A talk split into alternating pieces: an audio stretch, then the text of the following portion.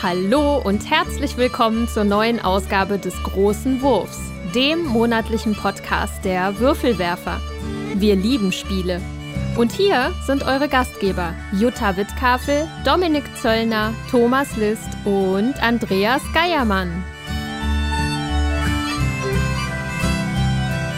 Herzlich willkommen bei den Würfelwerfern. Hallo, liebe HörerInnen, wir sind wieder da, eure Würfelwerfer. Äh, frohes Neues. Ich hoffe, ihr seid gut reingerutscht. Wenn ihr das hört, ist jetzt, glaube ich, schon der Januar halb vorbei, aber früher hat man sich ja nicht gesehen oder gehört. Deswegen frohes Neues. Äh, wir sind alle ganz gut reingerutscht.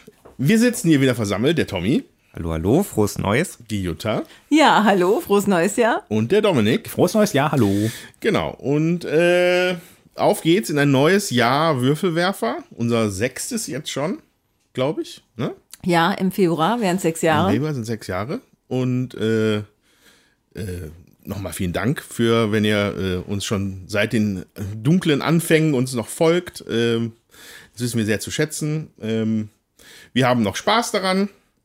Wollen Ja. dies Jahr weitermachen. Ja. Ähm, genau, und wir hoffen auch, dass ihr uns weiterhin äh, gewogen bleibt. Wir überlegen, wie man jetzt hier im Jahr 2022 irgendwie noch mal ein bisschen äh, mehr bieten kann für euch, äh, dass wir noch mehr so gut tolle Zuhörer bekommen wie euch. Ähm, deswegen, falls ihr mal Feedback oder Kommentare zu tatsächlich zu, nicht zu dem Inhalt, sondern der Form des Podcasts oder keine Ahnung, Andreas, halt mal die Klappe. Wenn ihr uns irgendwas sagen wollt, dann äh, könnt ihr das gerne tun bei Twitter oder Facebook oder unserer E-Mail-Adresse, wo bisher noch nicht eine einzige E-Mail angekommen ist. Hm? Äh, Würfelwerferpodcast.gmail.com Und äh, genau, mit UE, vielleicht liegt es daran. Und Ich, äh, ich, ich schreibe dir mal eine. Vielleicht nett. stimmt die ja gar nicht, die Adresse. Na, ja, müssen wir mal ausprobieren. Äh, genau. Und das wäre dann so unsere Vorsätze in, im Jahr 2022, da irgendwie, ja, keine Ahnung, Ende des Jahres wird sich der Podcast irgendwie hoffentlich noch mal ein bisschen anders anfühlen, frischer oder so, interessanter. Wir wollen auch vielleicht ein bisschen häufiger wieder vorkommen, ne, wenn wir mit zusätzlichen Content, wie wir es früher mal gemacht haben, äh, da der Dominik bringt da frischen Wind in die Bude und plant schon Dinge. Jawohl, ganz Und geheim. Ganz geheim und äh, da werdet ihr hoffentlich bald von hören. Genau, aber bis dahin machen wir erstmal unseren üblichen großen Wurf, äh, so wie sie es gehört. Und äh, ausgesucht für die erste Ausgabe 2022 ähm, haben wir uns mh, ein viel beachtetes Spiel von äh, Matthias Wigge bei Feuerland erschienen, letztes Jahr zur Messe. Und es nennt sich Archinova. Das habt ihr Hurra. wahrscheinlich, viele von euch haben es wahrscheinlich jetzt schon gespielt. Andere warten noch sehnsüchtig auf ihr Exemplar, weil alles ausverkauft ist. Genau, also äh, Manche könnt- wussten gar nicht, dass das Spiel existiert, bis sie es äh, für den Podcast dann gesagt bekamen. was verraten wir doch nicht. ähm, ja, also meine persönliche Geschichte dazu ist, ähm, dies Jahr auf der Messe, äh, dies Jahr letztes Jahr auf der Messe, äh, es fand ja wieder eine Spielemesse statt in Essen, auch in, wenn im kleineren Maßstab. Und da hatte ich tatsächlich mal einen halben Tag, wo ich ein bisschen über die Messe streunen konnte. Und äh, da war äh, meiner Freundin dieses Cover aufgefallen. Äh, aus irgendeinem Grund. Das ist ähnlich wie das Detective-Cover. Ähm, es ist so ein bisschen, also, es ist jetzt, es sind ja nur Fotos, aber auf jeden Fall hat sie uns das irgendwie, hat sie es irgendwie angesprochen, ich habe mich hat's angesprochen. Und dann wollten wir es fast ungesehen kaufen, ja. Ich weiß gar nicht, was da passiert ist, aber wir hatten Bock, was zu kaufen. Und dann waren wir leider, ich glaube, in Minute 8 da am Feuerlandstand, weil nach Minute 7 war alles schon ausverkauft, laut eigenen Aussagen. Also es wird den Leuten aus den Händen gerissen. Es gab, wahrscheinlich vielleicht aber auch nicht sonderlich viele Exemplare, die über die Vorbestellung hinaus irgendwie Verfügbar waren. verfügbar waren bei Feuerland. Ähm, ja, aber das hat sich dann korrigiert. Ich habe es dann, ich habe es jetzt zu Weihnachten bekommen. Yay! Und äh, genau, und habe es dann jetzt einige Male gespielt. Und das wollen wir dann heute besprechen, weil ich glaube, ich bei allen auf größeres Interesse gestoßen ist. Dominik war ja noch länger schon, der war einer der Glücklichen, die es sofort hatten, ne? Genau, ich hatte es einfach vorbestellt. Ich habe das Cover gesehen, Feuerland, ähm, habe mich angesprochen, vorbestellt. Alles richtig gemacht. Ja, ich habe es nicht vorbestellt, aber ich kenne jemanden, der es vorbestellt hat und hatte jetzt auch schon die Gelegenheit, ein paar Mal zu spielen. Und Tommy wird es heute das erste Mal spielen. Und uns Ja. wieder alle abziehen wahrscheinlich. Ah, Wie Definitiv. immer. Äh, ja, aber dazu kommen wir später.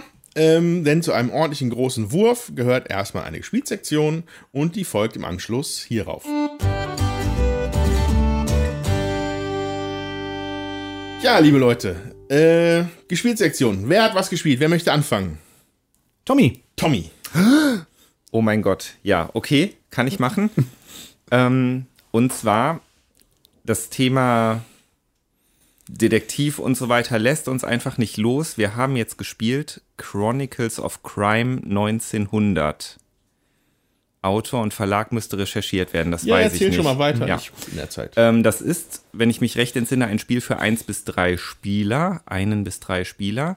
Und das ist äh, ein, ein App-gesteuertes Spiel. Also man braucht auf jeden Fall ein digitales Gerät, Smartphone oder Tablet. Das kennt man ja von 1900, dass man da sehr viele Apps hatte. Ja, genau. wenn da nicht, wo sonst? Äh, also, erschienen ist es bei Lucky Duck, aber dann äh, in Deutschland dann Ja, aber es Korax. ist, glaube ich, Ja, Korax. ja, also es, ich glaube, bei uns steht sogar Lucky Duck drauf. Wir haben auch tatsächlich die englische Version. Ah, ja, okay. Ja. Und ähm, die Designer sind David oder David Zikorel und Wojciech Grakows- Grakowski. Sowas in der Richtung dürfte es sein. Ich bin mir aber nicht sicher. Ja. Ich, tut mir leid. Genau, also Chronicles of Crime, da gibt es wohl mehrere Ausgaben von. 1900 ist dann halt ein Ableger, der überraschenderweise 1900 spielt in Paris. Und man ist ein Journalist, der bei der Aufklärung von Verbrechen hilft. Äh, natürlich auch, um seiner Zeitung Auflage zu verschaffen.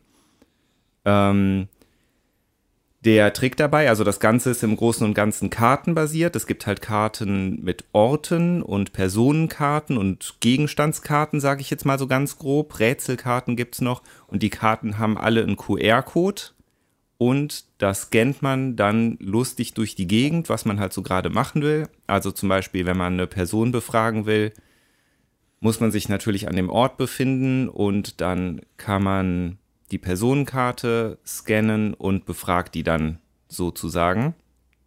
Ähm, und man kann die dann, also man ist dann mit dieser Person im Befragungsmodus und man kann dann andere Karten scannen, zu denen man diese Person befragt. Und im Prinzip ist das auch schon das ganze System, würde ich so sagen. So spielt man sich halt dadurch, reist von Ort zu Ort, untersucht, befragt. Es gibt auch einen ganz interessanten Untersuchungsmodus, wenn man jetzt zum Beispiel an einen ähm, Verbrechensort kommt, dann kann man diesen Ort durchsuchen und dann schaltet das Handy in so einen, oder also in unserem Fall jetzt das Tablet in einen Modus, wo man sich dann, ich glaube, 30 Sekunden lang tatsächlich bei dem Ort umschauen kann. Das heißt, man kann das Handy durch die Gegend halten, also nach oben, links, rechts und äh, man kann wohl sogar eine VR-Brille anschließen und sieht das dann äh, in VR.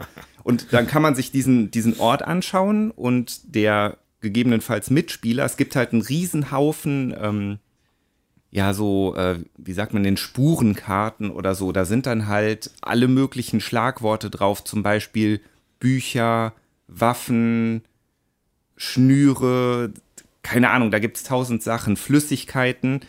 Und äh, dann kann der eine guckt sich dann halt um und beschreibt, was er sieht, und der andere kann dann halt von diesen Spurenkarten welche raussortieren, von denen er glaubt, dass die eine Rolle spielen können. Und dann kann man die hinterher nochmal scannen oder Leute darüber befragen und so weiter und so fort.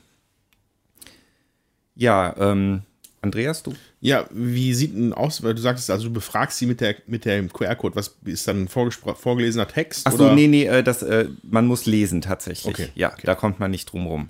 Ja. Aber, aber diese, diese Augmented Reality-Sache, das ist ja schon, das ist ja schon ganz ulkig dann. Ja, wenn man also die Gegend gucken kann. Ja, ja, also das, das fanden wir auch tatsächlich sehr abgefahren.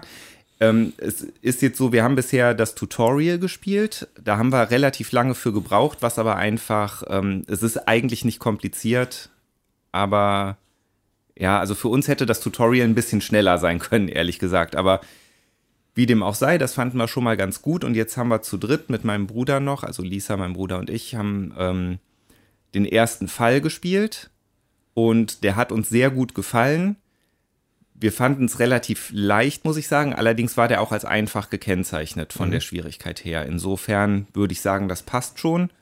Und ähm, ich würde jetzt definitiv für Leute, die Detektivspiele mögen und auch einen Zugang zu dieser Verquickung digital und Karten auf dem Tisch und so, Leute, die, die an sowas Spaß haben, denen würde ich das Spiel definitiv empfehlen.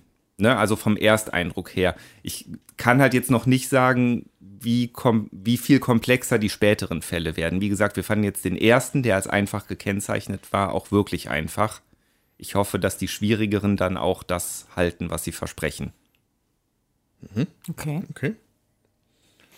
Wie siehst du das Ganze mit Kindern? Weil ich hatte gelesen, dass da jetzt so eine extra Kinderversion rauskommen soll, wo es Ah, aber darum geht, okay. dass man da irgendwelche kleinen anderen Wesen in einer, in einer Fantasy-Welt spielt und die da irgendwo hinreisen wollen, aber auch mit dem Mechanismus. Ist wahrscheinlich eher für Kinder geeignet als jetzt das Krimi-Setting.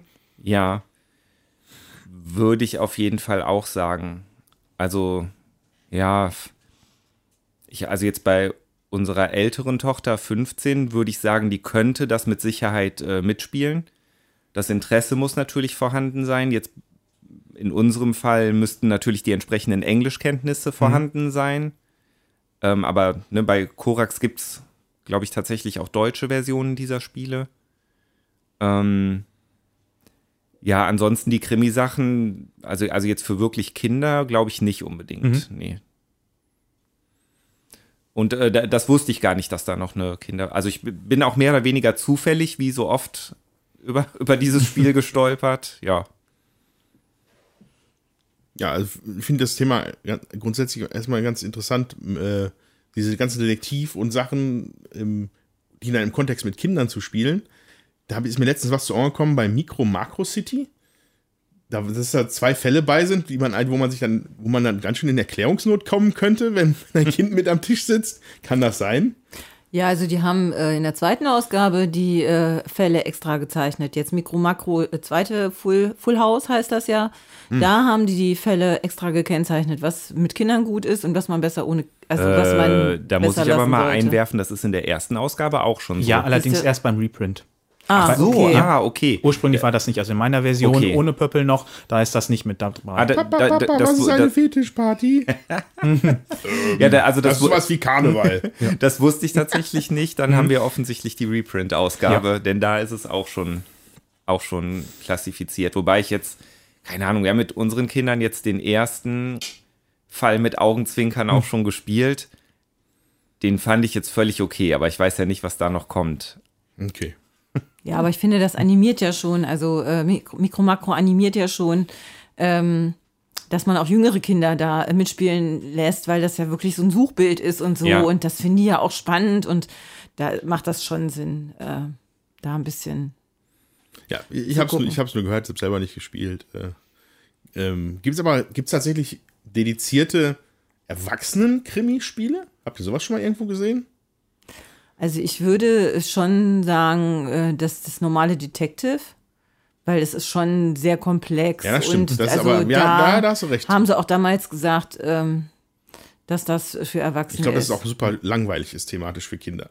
Ja. So, Ja. Wenn ich von dem, was ich da noch von weiß, von den ersten vier Fällen, die wir da mal gemacht haben, das, ja, das ist. Ja, wobei das ja auch immer relativ ist, ne? Also in unserer festen Detective-Gruppe waren ja jetzt halt auch dann Mina, ne, mit, mit ab 14 mit dabei.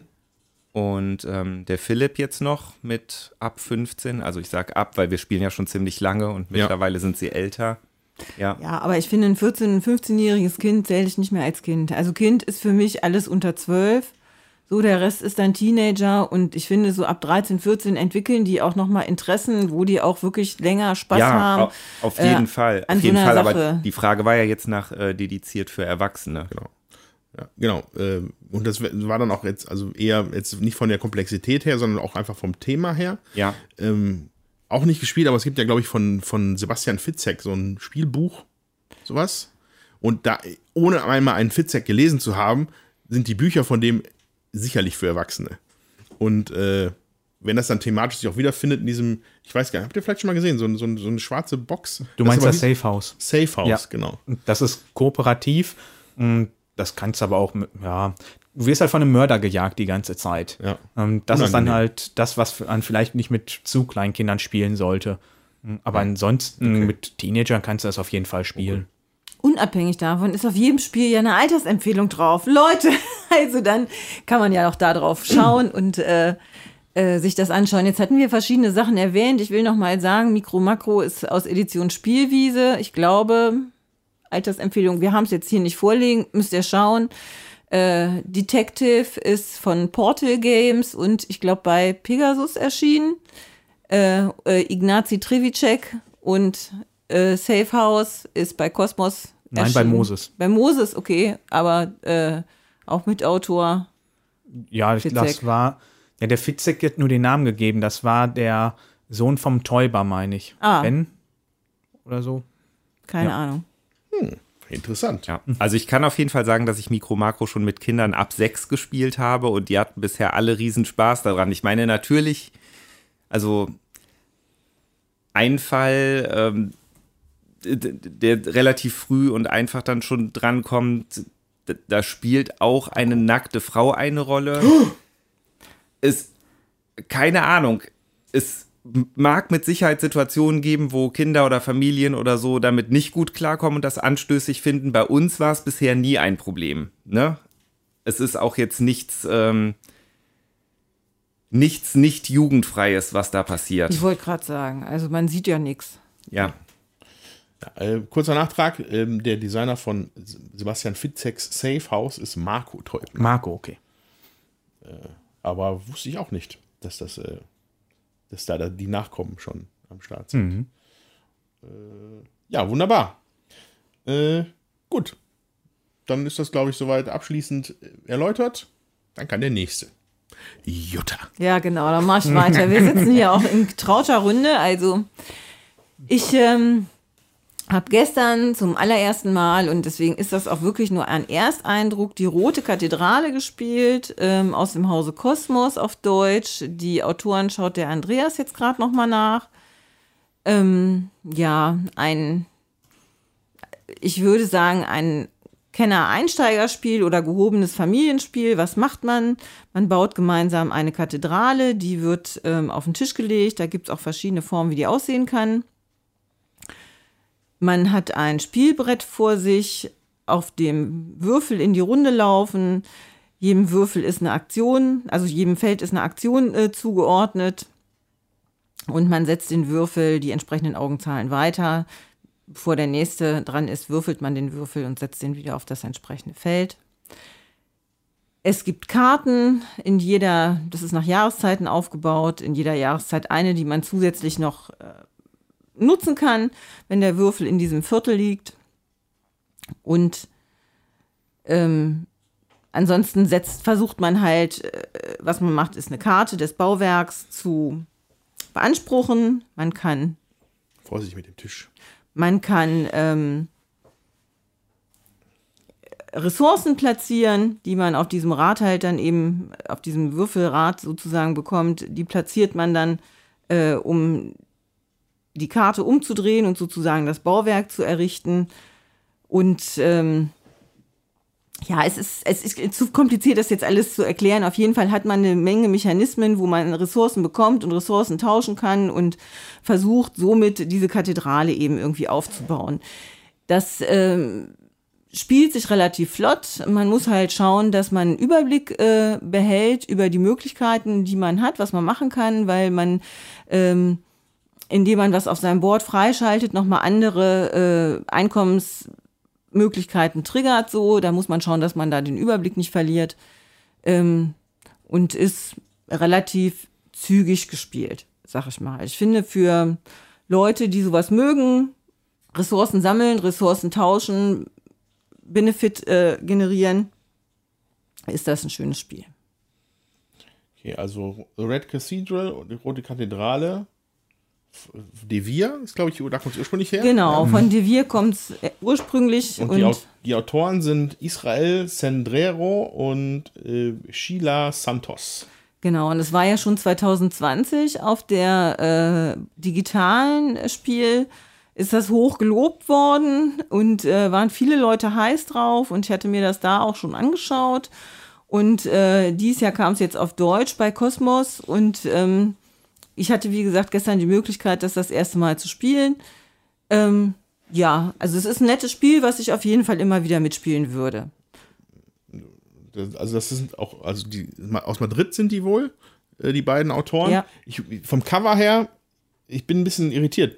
Ist das jetzt der Kreml? Ja, Das sieht so aus, ne, wie diese Soll das auch der äh, Kreml sein? Ist das die. Rote Kathedrale in ja, Ja. im Kreml? Grunde jo, schon. Okay. Ja. Okay, cool. In der aktuellen Spielbox ist auch ein Interview mit den beiden. Das ist ganz interessant, wie sie den Weg dahin gefunden haben und die erst ein ganz anderes Thema hatten, Ja. was mir jetzt gerade aber auch nicht mehr präsent ist. Bis dann halt Devir die da ein bisschen geleitet hatte und den dann unterstützt hatte. Das ist auf jeden Fall das Erstlingswerk von denen und das ist schon ganz gut eingeschlagen. Also die freuen sich. Ich habe das Ganze auch zu Weihnachten bekommen. Ich hatte da ähm, auf der Spiel letztes und vorletztes Jahr auch gehört, dass das ähm, gut angekommen ist. Und hat mir das dann einfach gewünscht. Ich warte jetzt noch auf die Erstpartie. Hm, mal gucken, ob ich die kommende Woche schaffe. Und das Einzige, was ich bisher gehört habe, ist, dass das wohl zu zweit eigentlich nicht zu empfehlen ist. Ja, das habe ich auch gehört. Also wir waren gestern zu dritt und da fluppt das halt natürlich, wenn man zu zweit ist. Ich denke, das äh, läuft sich ein bisschen tot ähm, aufgrund des der Würfelbewegung, ja. Dann da fehlt einfach ein bisschen mehr Dynamik dann. Ich denke, das äh, macht zu zweit nicht so viel Sinn. ja, wunderbar. Äh, hatte ich bisher auch noch nicht von gehört. Äh, Ich auch nicht. Das von dem Spiel. ähm, gut. Dominik, was hast du denn Schönes gespielt? Fast nur das, was wir gleich ausführlich besprechen werden. Ja. Mm, Ansonsten habe ich mir letztes Jahr auf der Spiel über die ähm, No Shipping Auction List bei Boardgame Geek ein neues En masse sehr günstig erworben. Das ist von Vital Lacerda und bei Eagle Griffin Games, beziehungsweise auf Deutsch bei Skelix erschienen. Mm, Ist ja, glaube mittlerweile bekannt da draußen, dass ich eher so die Klopper spiele. Und das war mal ein Klopper, wo auch ich gedacht habe bei der Regellesung, ja, okay, der wird cool. Also äh, ich habe da mich ein, quasi den ganzen Tag für hingesetzt. Meine Frau ist mit unserem kurzen ähm, Einkaufen gefahren und sowas. Das war noch vor Weihnachten. Und ich habe mich gegen halb elf hingesetzt, habe die Regeln gelesen, habe dann alles dabei aufgebaut und habe dann zweihändig gespielt, eine Partie, und war dann abends gegen halb sechs fertig. Oh mein Gott. Autsch. Ja, also äh, das kann man Aber ungefähr... vollkommen glücklich. Ja, vollkommen glücklich. Ja, das ist- zu ungefähr eine Stunde dazwischen Pause, äh, um mal kurz was zu essen. Und ich habe ungefähr die Hälfte Regel und äh, gelesen und die andere Hälfte dann gespielt, wobei man da auch sagen muss, dass die ersten Aktionen ich immer wieder noch nachgeschaut habe, ob ich die gerade richtig spiele. Ja, Zum ja. Schluss fluppte das dann schon bedeutend besser. Hm, Wir haben das dann jetzt auch einmal zu zweit gespielt. Hm, Da habe ich es dann Svenja erklärt und da haben wir dann, glaube zweieinhalb Stunden ungefähr gespielt. Hm, Bei On Mars geht es erstaunlicherweise darum, dass wir das mit dem Mars machen. Und im Gegensatz zu diesem anderen Mars-Spiel namens Terraforming Mars terraformen wir den Mars nicht, sondern wir möchten nur eine Siedlung auf dem Mars gründen. Und das Spielbrett, hm, was sehr groß und beeindruckend ist, ist in zwei Teile aufgeteilt. Einmal in den Orbit und einmal in die Mars-Oberfläche. Und dann am Anfang pendelt immer ein Raumschiff nach jeder Runde äh, von Orbit in, äh, auf die Marsoberfläche und nach der nächsten Runde dann wieder zurück. Und da kann ich dann immer mit hin und her fliegen, wenn ich möchte. Und dementsprechend bin ich auch daran gebunden, wo ich meine Aktion ausführen möchte. Und immer wenn ich mitfliege, habe ich dann einmal die Möglichkeit, es gibt vier Slots und für die Reihenfolge, da darf ich mir das frei auswählen, da bekomme ich dann erst einen kleinen Boni, um dann die einzelnen Aktionen dort auszuführen.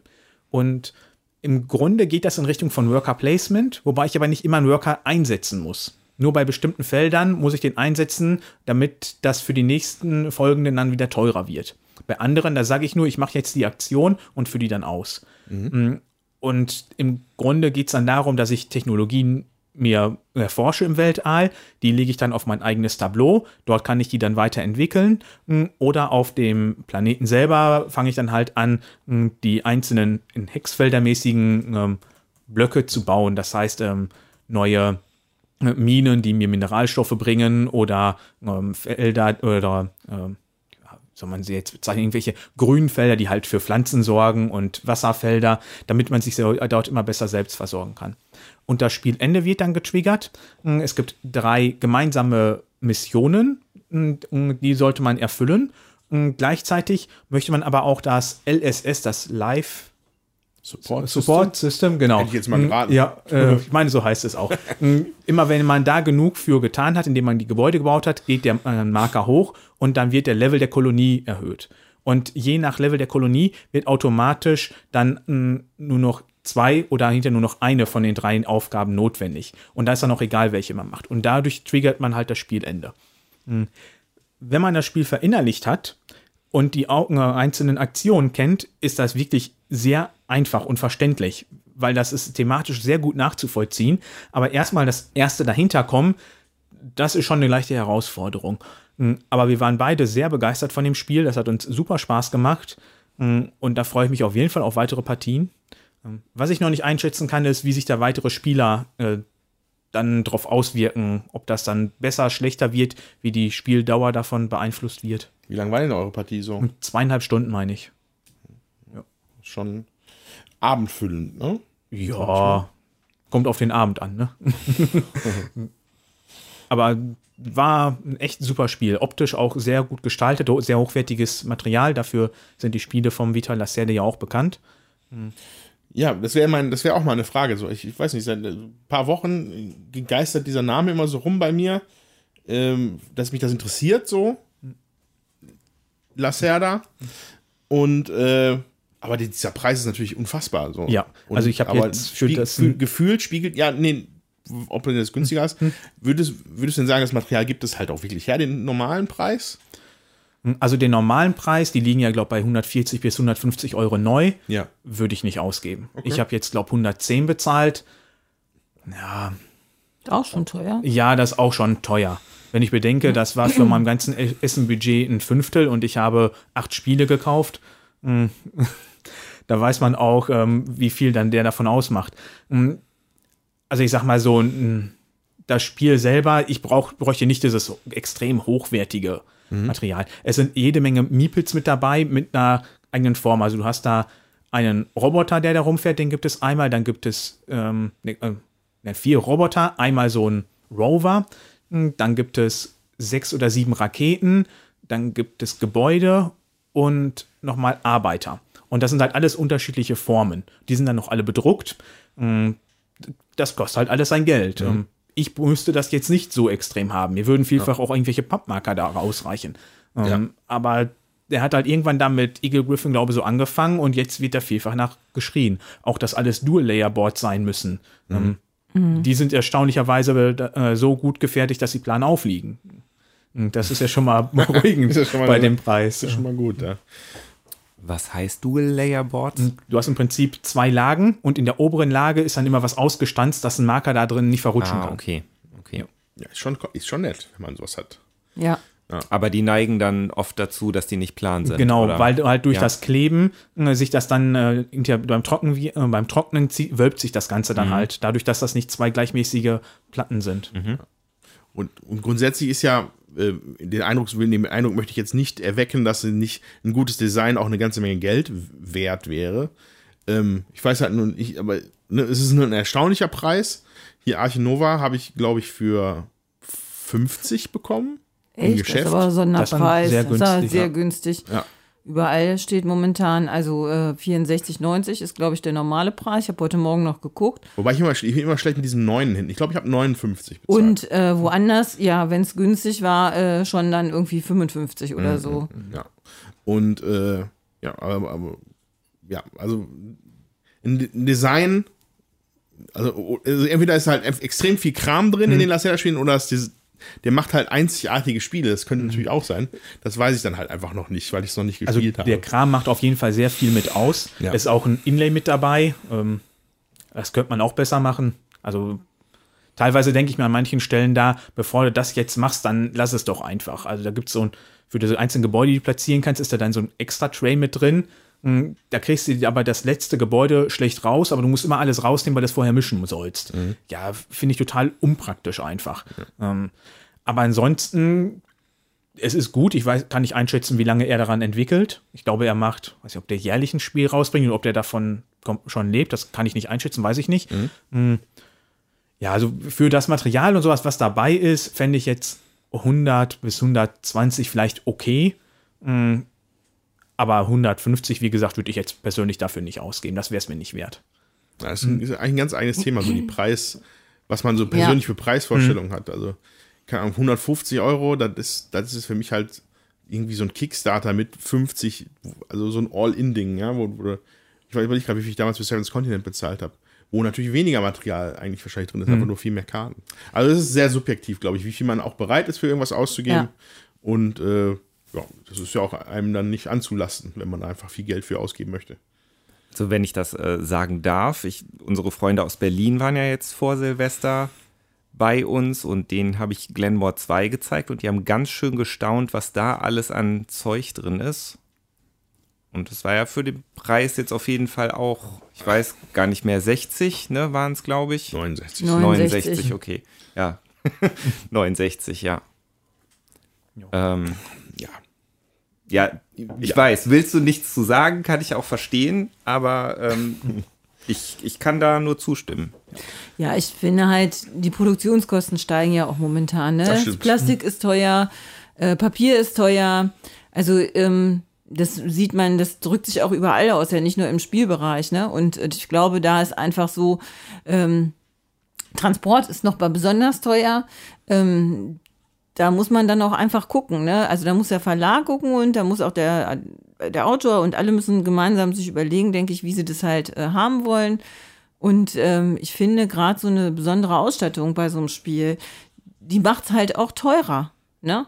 Also äh, jetzt in zu diesen Zeiten mit der Knappheit allemal nochmal. Ähm, das finde ich, das darf man auch nicht unterschätzen.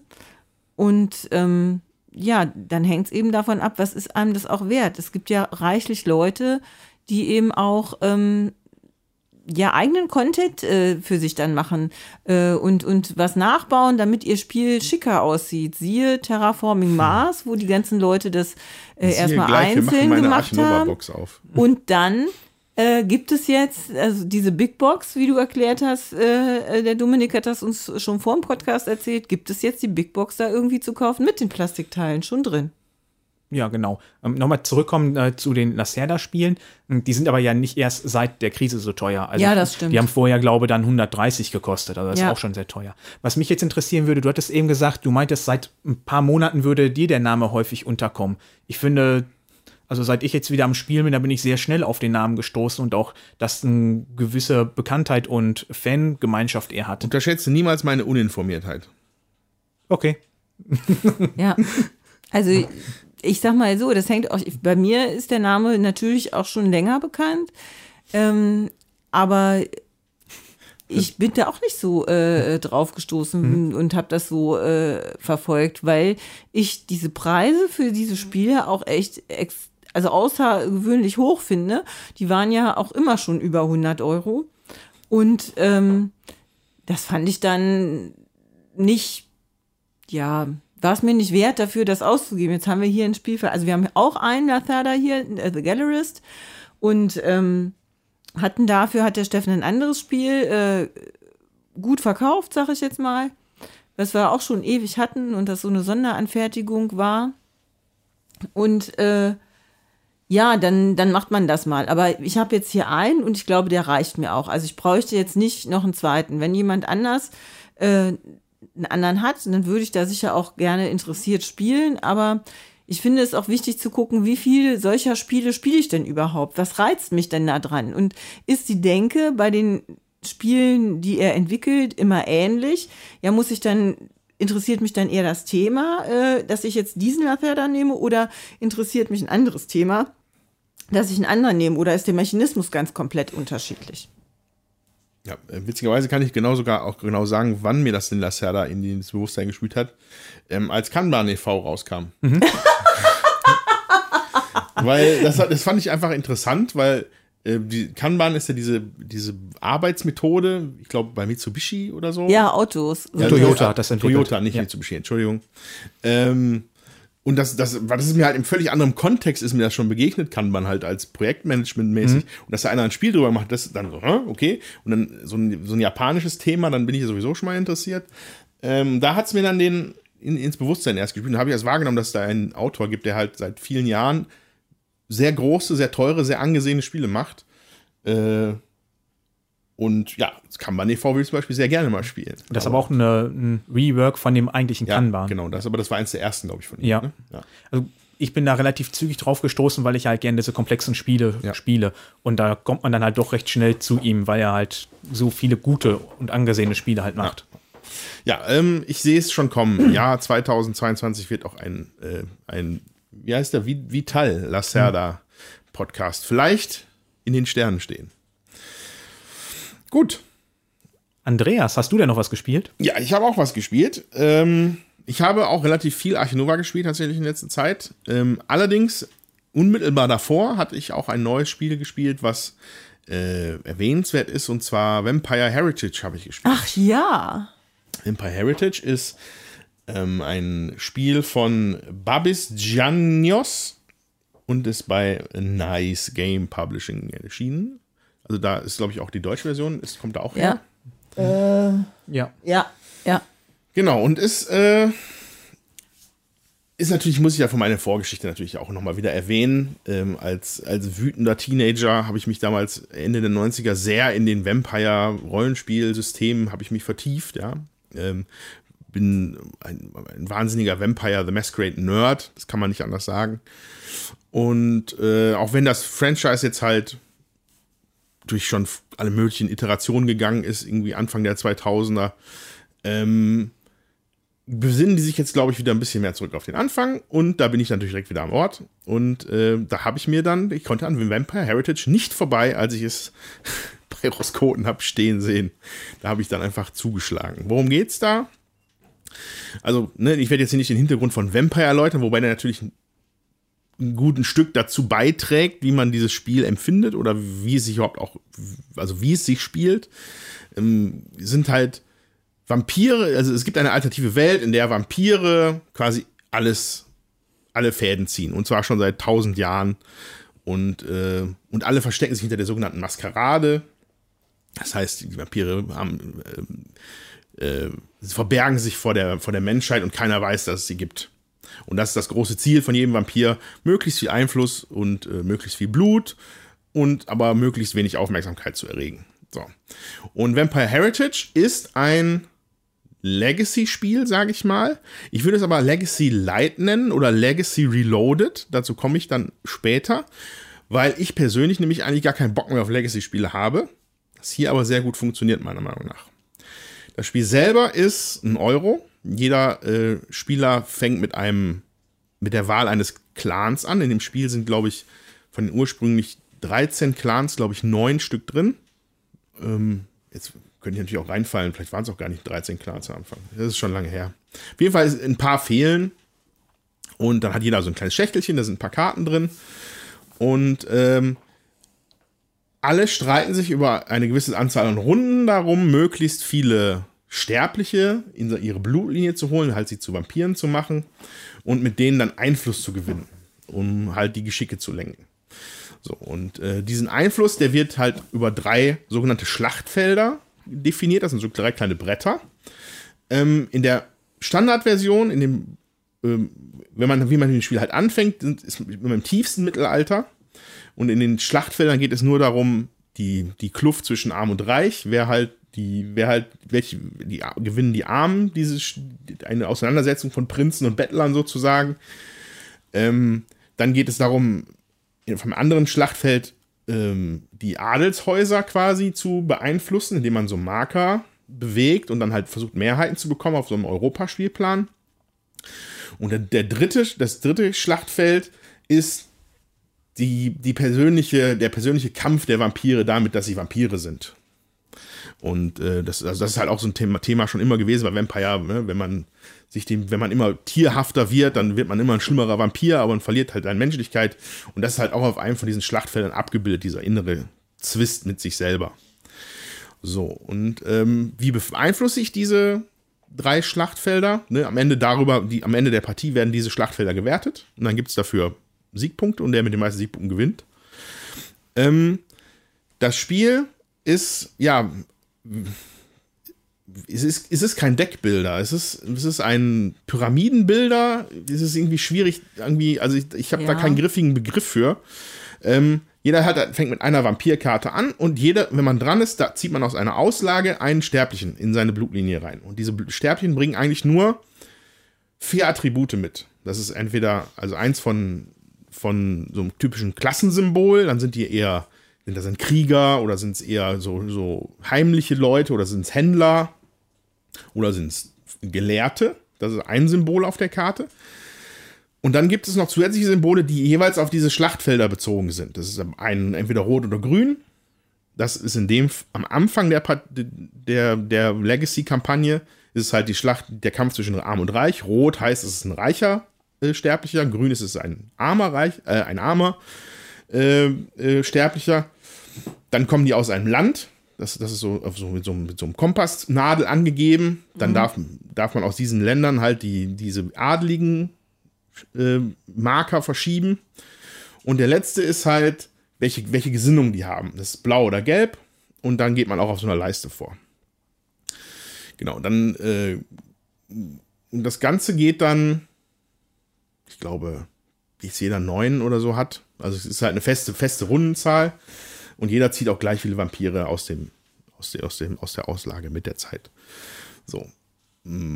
Maßgeblich ist dann, als Kernmechanik ist, dass man Intrigen ausführt. Das sind erstmal eine, jeder hat eine Hand mit drei Karten am Anfang, wie halt speziell diese Clans sich verhalten. Dann kann man irgendwie andere Vampire ausschalten oder Ruhm gewinnen. Ähm, da gibt es aber die wildesten Spielarten, die dann auch im Detail jetzt auch zu weit führen. Ähm, und zusätzlich gibt es noch sogenannte Schlachtfeldintrigen. Das heißt, das sind Kärtchen, die noch neben diesen drei Schlachtfeldern liegen. So, wie mache ich eine Intrige? Ich sage, dass einer von meinen Vampiren in meiner Blutlinie, die man sich vor sich auslegt, ne? also man fängt mit dem obersten Vampir an und jeder Vampir kann drei Kinder haben. Genau, so war's. Und ja. diese drei Kinder können dann auch wieder drei Kinder haben. Das ist, was ich meine mit diesem Pyramidenbau, ja, diese, ja. diese, so eine, so eine, so eine ja, so ein Stammbaum. Ja, aber Stammbaum, Pyramide ja. baue ich von unten nach oben. Ja, das, ja wir, äh, bauen die, wir bauen die top-down. Ja, also machen wir, wir bauen einen Stammbaum ja, wenn, wenn, ihr ein, wenn ihr da einen passenderen Begriff zu habt, bitte gerne twittern. Äh, ich ringe gerade mit den Worten. Ähm, genau, und dann sucht man sich einen von diesen Vampiren aus, der die Intrige macht und dann muss man bei ihm und seinen unmittelbaren Kindern gucken, ob sie die Symbole haben, die man braucht für diese ja. Intrige. Es gibt einfache Intrigen, da reicht ein einfacher Vampir, beliebigen, beliebiger äh, Klasse. Aber es gibt auch sehr spezifische, sehr starke Intrigen, wo du halt teilweise vier brauchst. Ne? Das heißt, ja. du brauchst wirklich einen Hauptvampir, der schon drei Kinder hat. Und dann müssen auch noch alle Symbole passen, damit du halt eine sehr, sehr ja. starke Aktion machen kannst. Und mit diesem einfachen Ausspielmechanismus und diesen Intrigen werden halt alle drei Schlachtfelder beeinflusst. Und du musst sie halt so gestalten, dass du am Ende halt möglichst viele äh, ja, Gewinn davon tragen kannst. Ja? Also ja. wenn du möglich, wenn du viele, wenn du durchs Drafting oder so viele reiche Vampire hast, möchtest du zum Beispiel auf dem, auf dem Schlachtfeld Arm gegen Reich möglichst weit im äh, roten Bereich sein, weil dann gibt es ja. ja wieder ein oder zwei Punkte für jeden reichen Vampir in deiner mhm. Blutlinie. Ja. Das kann aber auch in die andere Richtung gehen. Also es ist wie so ein Tauziehen an der Stelle. Ja. Ähm, die anderen spielen halt auch dagegen, ne? Also der Marker bewegt sich dauernd. Genau. Oder vielleicht ein anderer am Tisch hat auch viele reiche Vampire der spielt dann vielleicht mit in deiner Richtung. Ja. Und das für mich fühlt sich tatsächlich auf einer sehr abstrakten Ebene spielt sich das ab. Es ist sehr eurolastig. Ja. Wobei man sich, ich kann Ihnen aus also Erfahrung berichten, man geht sich doch schon mehr, mehr an, den, an den Kragen, je länger man diese Kampagne spielt. Aha. Aber ich fand, das hat unglaublich das Gefühl von Intrigen mir gegeben. Dass ich, ich bin so ein Vampir, der hier die Fäden zieht. Als ich das gespielt habe, das habe ich total gefühlt. Hm. Das war mega gut. Und äh, genau, wir haben das zu dritt gespielt immer. Wir haben uns jetzt zu einer, zu einer Dreiergruppe zusammengefunden und werden das jetzt auch bis zum Ende durchziehen. Wir spielen auch zu dritt, haben uns aber leider nur einmal zusammengefunden. Morgen wäre der nächste Termin gewesen, ja. aber einer kann leider nicht. Und ich kann das bestätigen, was du sagst. Ich mag ja Euros, es fühlt sich eurolastig an, aber es ist echt, ähm, ja, fühlt sich schon auch so ein bisschen, ähm, ja, Setting, also geschichtenmäßig an, so, mhm. ja, dass, dass man irgendwie auch so in so einer Story sich fühlt, ja, welcher Vampir und äh, wie geht's da voran und auf welchem Feld gehe ich. Also es ist sehr spannend die ganze Zeit. Es gefällt mir richtig gut. Ähm, ja, äh, genau. Also was halt, was man wirklich sagen muss, ist, dieser Legacy-Anteil, da muss, da muss man auf jeden Fall drüber sprechen. Ja. Ähm, weil, was das ist eine sehr raffinierte Lösung in dem Spiel, alle Sterblichen, also es ist ein riesiger Stapel mit Sterblichen, du hast auch direkt Hüllen dafür mitgeliefert bekommen, die auf der Rückseite undurchsichtig sind. Ja. Warum ist das so? Weil alle Karten von den Sterblichen haben auch eine Rückseite, wie sie als Vampir wären. Ja. Ah, Das heißt, ja. ne? Und ja. wenn du das Spiel das erste Mal auspackst, gibt es nicht einen anderen Vampir in dem Spiel, außer deinen, deinen Ja. Clan-Vampir, den, den du aus, der, aus deiner Box ziehst. Aber wenn du den Kampagnenmodus spielst, werden immer mehr von diesen Dingern umgedreht und zu Ja. Vampiren gemacht. Ähm, was dann dazu führt, dass da auch noch Platz ist für Sticker. Dann kriegen die Ja. halt so Spezialfähigkeiten, die du halt Ja. aufgrund von einem Charakterentwicklung, die du als Hauptvampir machst, halt darfst du das dann stickern. Ja. Das klingt sehr, sehr smart, muss ich sagen. Das ja, das ist auch schon richtig cool. cool. Äh, Ja. Und was, was jetzt, was ich persönlich gut finde, ist, da, da mögen sich die Geister dran scheiden, aber was ich meine mit Legacy Light, du spielst jede Runde, jede Partie mit einem anderen Clan wahrscheinlich. Du baust dir nicht eine Blutlinie auf, die du dann Ja. mitnimmst. Du darfst nur einen einzigen Vampir mitnehmen. Du hast Ja. aber unter Umständen schon drei gemacht in der Partie. Die gehen dann wieder zurück ins Deck. Ja. Ja. die kann dann jemand anders halt auch nehmen. Genau. Ist auch Ja. spannend. Ja. Und, äh, und, das, und was ich halt, was, es war am Anfang so komisch, weil du meinst, ein Vampir-Legacy-Spiel, dann nehme ich mir einen Clan und spiele den bis zum Ende. Das ist hier aber gar nicht. Also, das ist auch nicht so gedacht. Ähm, so der Verlierer ist sogar der, der in der nächsten Partie den Clan als erstes wählen darf. Das heißt, du könntest gar nicht, also wenn du, wenn sich ein Clan den von diesen Clan-Boxen als mega stark rausstellt, könnt ihr den einfach nehmen. Ja. Und so ist es auch gedacht. Du stehst als Spieler über den Clans sozusagen und beeinflusst alle Ja. und wechselt so durch. Und der Legacy-Aspekt ist, dass das ganze Spiel wächst. Nicht, Ja. nur, nicht nur dein eigener Anteil am Spiel, sondern das ganze Spiel. Alle, alles Material verändert sich, weil Ja. ähm, insgesamt gibt es neun Schlachtfelder, glaube ich, in dem Spiel, die halt über die Jahr, Tausende. über die Jahrtausende, also es sind 1500, Hunderte. Jahrhunderte, 1600 ja. Jahre, Ja. 1700 Ja. Jahre. Es ist halt von, vom Ja. tiefsten Mittelalter bis 1999. Ja. Und am Ende sind halt auch in der Vampire-Geschichte Sachen anders. Ne? In der Vampire, in dem Vampire-Hintergrund gab es nachher dann einen Krieg zwischen zwei Gruppen, dem Sabbat und der Camarilla. Und das gab es im Mittelalter noch gar nicht. Aber das kommt nachher halt in dem Spiel vor, in dem halt Cool. andere Schlachtfelder halt genommen werden. Sehr cool. Und ähm, ja, also ich, mir gefällt es sehr gut. Ich muss aber eine dicke, dicke Warnung aussprechen. Die Regeln sind eine Katastrophe. Ja. Die Regeln sind eine absolute Katastrophe. Ja, wir haben da auch echt gebraucht. Also das äh, finde ich auch. Das äh, Es, es beeinträchtigt das Es Spielerlebnis gibt ein eine bisschen. Online-Version der Regeln, ein Living Rulebook. Damit kommt man besser klar. Man muss sich aber wirklich nebenher einiges anlesen. Sonst ist es einfach. Und es wird auch bis zum Ende unverständlich bleiben, weil da ist einfach. Das ist mechanisch sehr, sehr dicht und teilweise nicht so gut gelöst. So. Aber wenn man es dann mal, aber wenn man, man, wenn man irgendwann mal dahinter steigt, dann sieht man, dass da der Designer echt coole Mechaniken haben wollte, die sie aber irgendwie nicht so gut ausdrücken, irgendwie. Ja. Könntest du dir vorstellen, dass jemand daran Spaß hat, der keinen Plan von diesem ganzen Vampire-Hintergrund hat? Ich? Ja, Jutta wäre, Ju- Jutta wäre Ja. das Beispiel dafür. Müsstest Okay. du Jutta fragen. Ja, also ich äh, habe von diesem, ich mag natürlich so Vampirgeschichten, aber ich habe nie äh, so Rollenspiele äh, gespielt und so und ich finde es trotzdem spannend. Also mir gefällt das, ja, wie sich das entwickelt und also wenn man auch diese Mechanismus, dass du die Karten irgendwann umdrehst und was aufklebst und es ist schon spannend. Also man kann es wirklich als, als Noob, sag ich mal, der überhaupt mit ganzen Rollenspielen nichts zu tun hat, kann man das gut spielen. Also Okay. ich kann das spielen. Also ist nicht so, dass man da dann durch fehlenden Hintergrund da nicht wirklich den Spielreiz dann entdecken kann. Ich, dafür ist es halt mechanisch wirklich dicht und gut genug. Ja. Als das, das ist halt kein Spiel, wo man sagt so, hey, jetzt mache ich nur so Fan-Momente. So wie das man in manchen irgendwelchen Filmen hast. So, Ja. jetzt lasse ich auch noch mal einen Stormtrooper durchs Bild laufen, weil alle sich freuen, ich habe einen Stormtrooper gesehen. Woo! Das ist hier nicht. Das ist alles, alles gut durchdacht. Ja. Wenn man aber wirklich mit dem Hintergrund sehr vertraut ist, finde ich, ist es nochmal ein on top halt ein Bonus. Ähm, dann verstehst du einfach auch, wo die Mechaniken dann herkommen. Sag ich mal, äh, die Nosferatu zum Beispiel, einer der Clans, die haben die Schwarzmarktfähigkeit. Wenn du eine Intrige gespielt hast, dann bleibt die teilweise liegen. Und dann können andere am Tisch die auch benutzen, müssen ja dafür was bezahlen.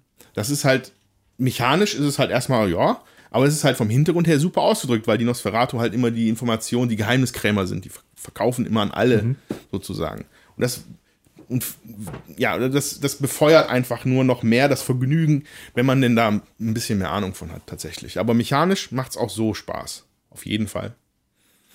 Ähm, was mich jetzt nochmal interessieren würde, nur zum Verständnis. Es könnte aber jetzt zum Beispiel, wenn man zu zweit spielt, auch sein, dass auf diesem Schlachtfeld, du sagtest im Mittelalter, meinetwegen Reich gegen Arm, dass da beide das Interesse haben, Reich Ja. zu fördern. Ja. Ne? Und dann Man mu hebt dann, muss man halt einfach versuchen, da seinen Einfluss möglichst Da muss man so halt, stark muss man zu halt machen, dass gucken- man mehr Punkte bekommt Genau, man als muss halt der gucken, andere. dass man halt äh, entweder reicher ist oder wenn man, wo man kann halt auch teilweise ähm, gezielt Vampire rausnehmen bei dem anderen. Die zählen am Ende mehr für die Wertung nicht mehr, zum Beispiel, wenn die in Starre liegen, sozusagen, so heißt der Zustand. Da muss man schon noch drauf Rücksicht nehmen. Man muss, man muss, es ist halt schon, ja, Vampire äh, machen keine Gefangenen.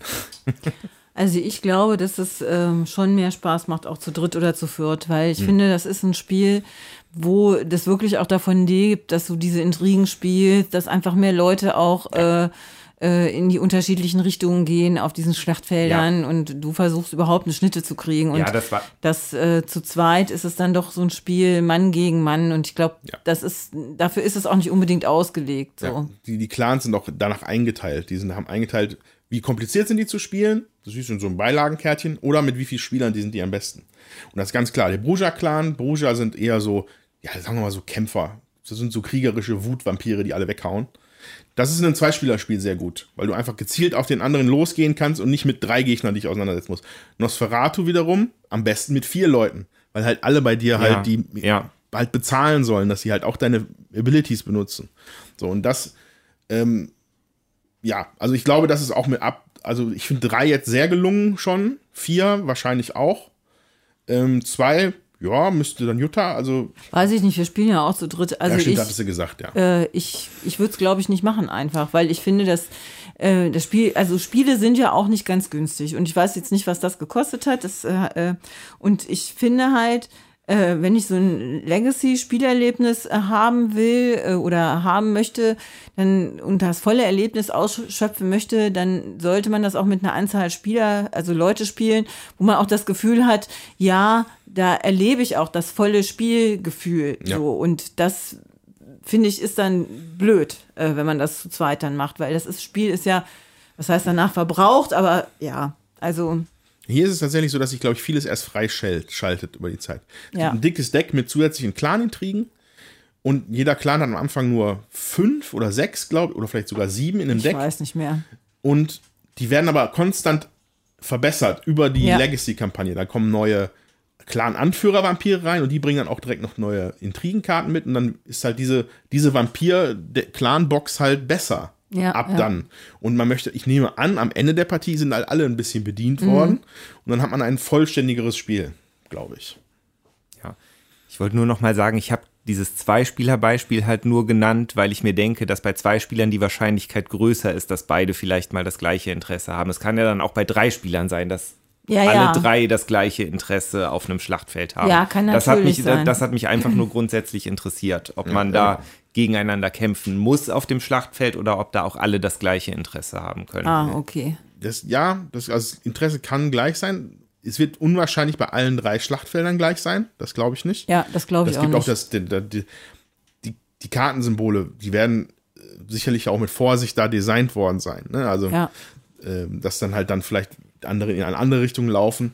Und ja, es geht halt um Siegpunkte-Sieg. Also da, zu sehr darfst du dich auch nicht einfach nur an andere dranhängen. Du musst schon versuchen, dann anderen dann die Schni- Schnippchen zu schlagen. Ja. Ja. Ja, also Vampire Heritage gefällt mir sehr gut. Ich bin ein Vampire-Nerd. Äh, Ich möchte es gerne bis zum Ende spielen. Es wird, glaube ich, 20 Partien sein. 25, 22, 24 Partien. Die Legacy-Kampagne ist extrem lang. Eine Partie ist relativ schnell gespielt. 45 Minuten, eine Stunde. ja, wenn alle- man die Regeln hat. wenn ne? man die Regeln weiß, dann geht das recht zügig. Ähm, ja. Ich finde es super. Also mir hat die erste Partie auch gut gefallen und ich denke, wir werden vielleicht auch zwischendurch nochmal berichten, wenn wir jetzt, also ich noch ein paar mehrere Partien hinter mir habe. Freue ich mich schon drauf. Sehr gut. Gut, dann äh, würde ich sagen, widmen wir uns jetzt unserem Hauptschätzchen hierzu. Arche Nova ist hier noch eingepackt, äh, lacht uns alle schon an. Der Elefant trötet förmlich. Und äh, ja, wir hören uns dann auf der anderen Seite von dem hier und dann berichten wir euch von dem Spiel und wie wir es fanden. Bis gleich.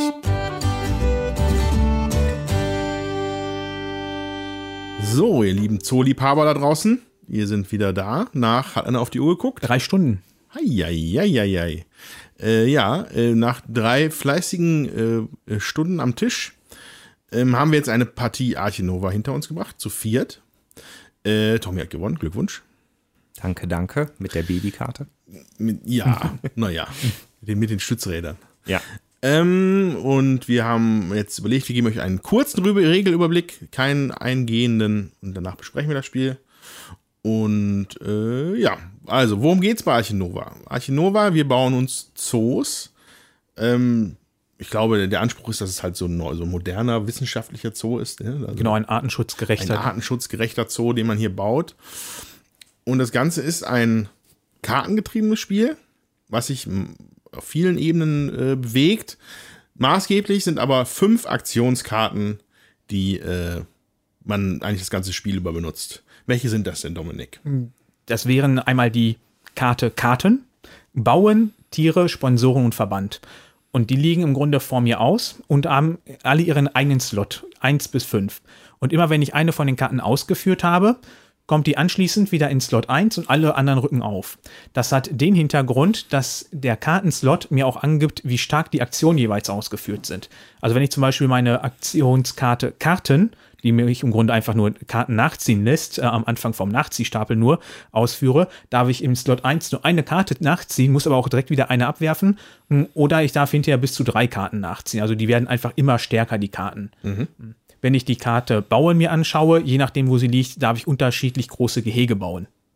Mm, Die Karte Tiere erlaubt mir unterschiedlich viele Tiere zu spielen, von 0 bis 2.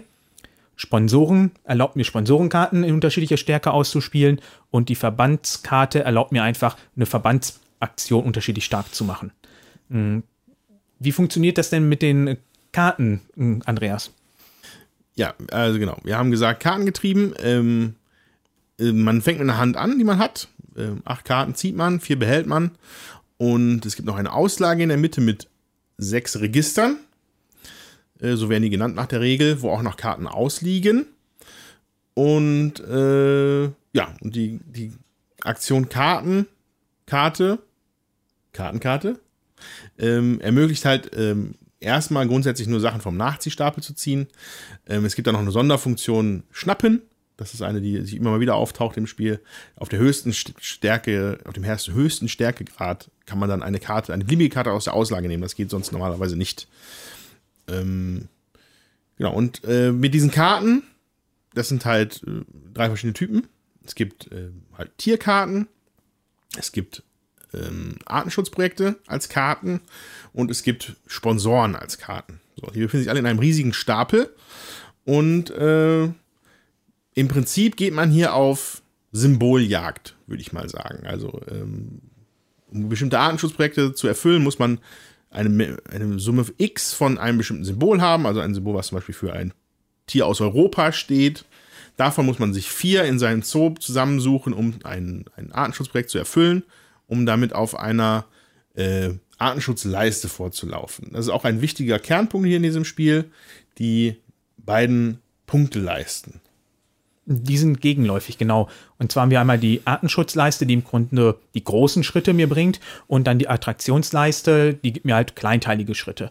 Und sobald die beiden Marker sich überschnitten haben, hat dann derjenige, der es geschafft hat, seinen letzten Zug gemacht und dann sind alle anderen noch einmal dran. Und dahin gehen oder dahin kommen wir, indem wir dann im ganzen Spiel erstmal unseren Zooplan, den jeder hier vor sich liegen hat, bebaut. Das heißt, wir müssen erstmal gucken, welche Karten, welche Tiere brauchen welche Gehegegröße. Dementsprechend baue ich dann die Gehegegrößen zwischen 1 bis 5. Und wenn ich dann das passende Gehege gespielt habe oder gebaut habe, ähm, kann ich über meine Karte Tiere, die Tiere dementsprechend wieder ausspielen. Und hier muss man halt wieder gucken, äh, brauchen die besondere Randbedingungen, müssen an Felsen oder Wasserfelder sein. Und ansonsten haben die im Regelfall immer ihre Kosten, die muss ich bezahlen, die ich über gewisse Aktionen wieder vergünstigen kann. Und wenn ich ausreichend Tiere gespielt habe, könnte man über die Verbandsarbeit mit der Karte Verband ein Artenschutzprojekt unterstützen und dadurch sich dann die richtig großen Punkte machen. Und das ist, wie Andreas eben erzählt hatte, einmal, dass ich einfach nur Symbole haben muss oder ich mache äh, richtig was für den Artenschutz und will da ein Tier aus. Und dafür gehe ich dann zwar ein bisschen auf meine Attraktivität zurück, weil ich habe das Tier ja nicht mehr bei mir im Zoo. Dafür tue ich richtig was für den Artenschutz und gehe da auf jeden Fall mehr vor, als ich auf der anderen Seite zurückgegangen bin. Und Genau. Die letzte Karte, das wären nur noch die Sponsoren. Genau, also Sponsorenkarten, ähm, die gibt es auch immer dann immer, ich glaube in der Regel zwischen drei und sechs, glaube ich so. Ich glaube, viel günstigere gibt es gar nicht. Nee, ich- eine Zweier ist mir jetzt nicht bekannt. Ja, ähm, ähm, die bringen in der Regel halt äh, verschiedene Effekte mit, die dann mit anderen Karten interagieren. Also ein einfaches Beispiel wäre zum Beispiel, äh, ich hatte hier in dieser Partie eine Patenschaft für Reptilien. Ähm, die konnte ich diese diese, diese Sponsorenkarte konnte ich ausspielen, nachdem ich ein Reptil schon habe. Danach bekomme ich aber in der Einkommensphase, die nach, äh, die regelmäßig kommt, in der Geld nachkommt für alle Spieler und die, die Kartenauslage sich ein bisschen verändert, da bekomme ich dann für eine bestimmte Menge Reptilien in meinem Zoo halt auch immer zusätzliches Geld. Ähm, außerdem hat die Karte beim, beim Ausspielen sofort für jedes Reptil Attraktion gebracht und einige von den Sponsoren haben auch noch äh, End, End-of-Game-Bedingungen. Ja? Also da, da ist, das ist so ein Multifunktionstool, diese Sponsoren, da sollte man möglichst welche haben. Die bringen teilweise auch eigene Puzzleplättchen mit. Und äh, genau, da muss man sich dann halt etwas Opportunes zusammensuchen. Äh, genau, das sind die Sponsoren. So. Ähm, und damit würde ich sagen, haben wir als groben Überblick das Spiel auch schon soweit erklärt. Genau, weil ab hier ähm, gehen nämlich die, würde man jetzt in die Details von den Tieren gehen. Weil man, man, man kann aber zumindest erwähnen, dass es halt, man baut sich halt teilweise halt Engines auf, ja. Ähm, Tiere, die mit Sponsoren zusammen agieren, die dann wieder was anderes machen.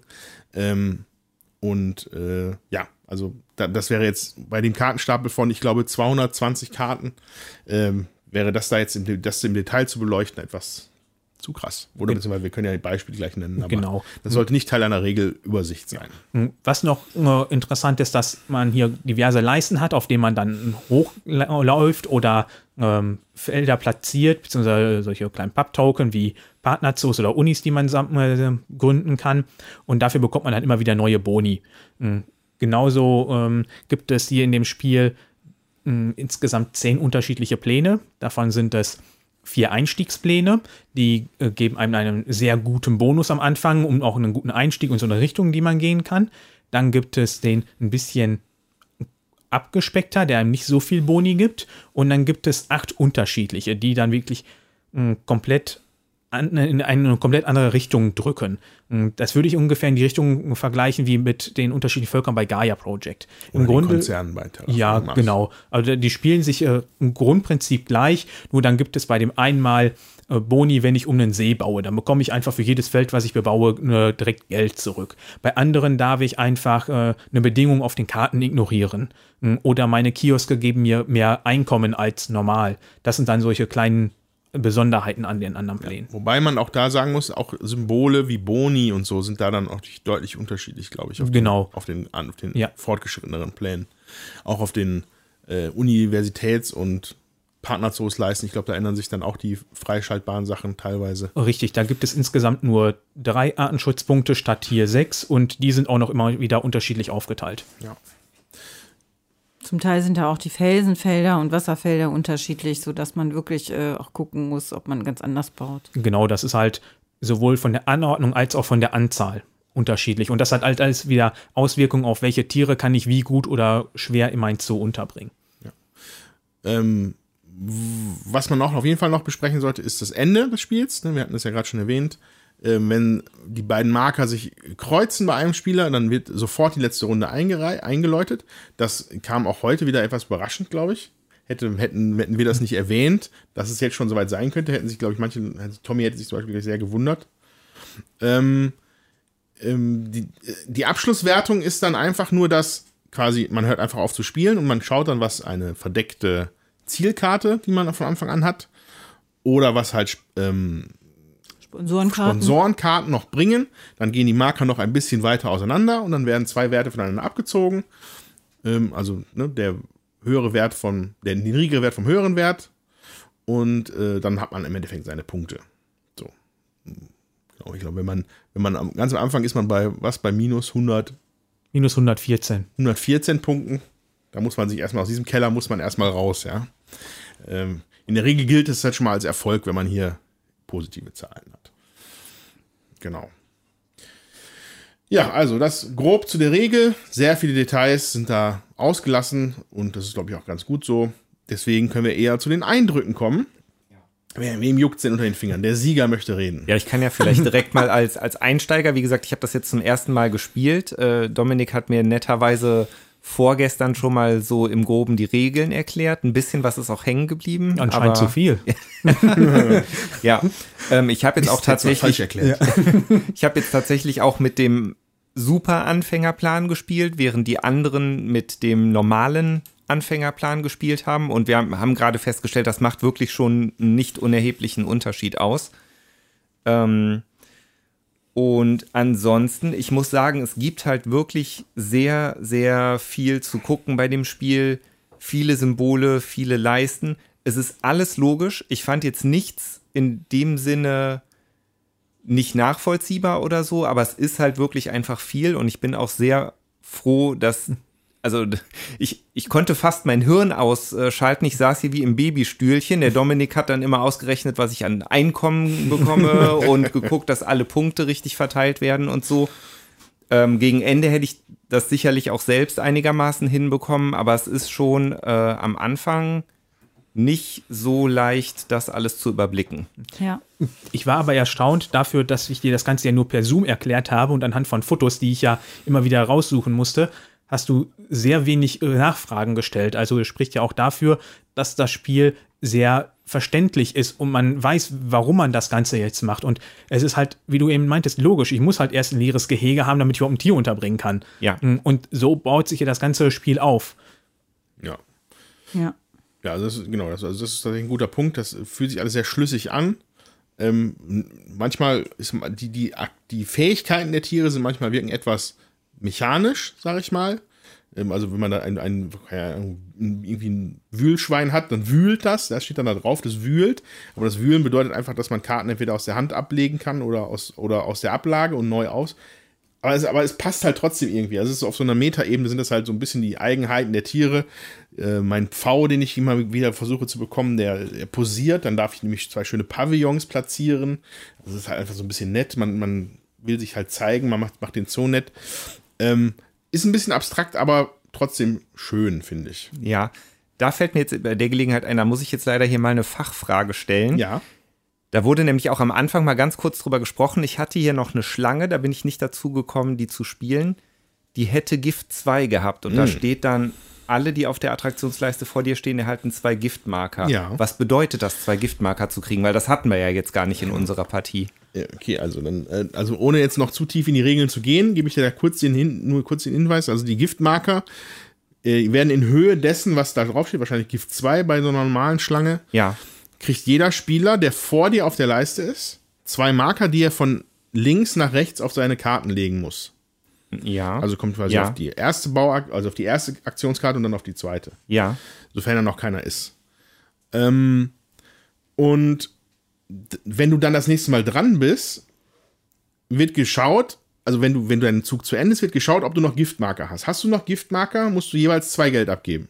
Oh, an die Bank. okay, okay, ja. Man kann die gut loswerden, also man macht die Aktion einfach, dann kommt der Giftmarker runter und auch der andere zählt nicht in der Runde.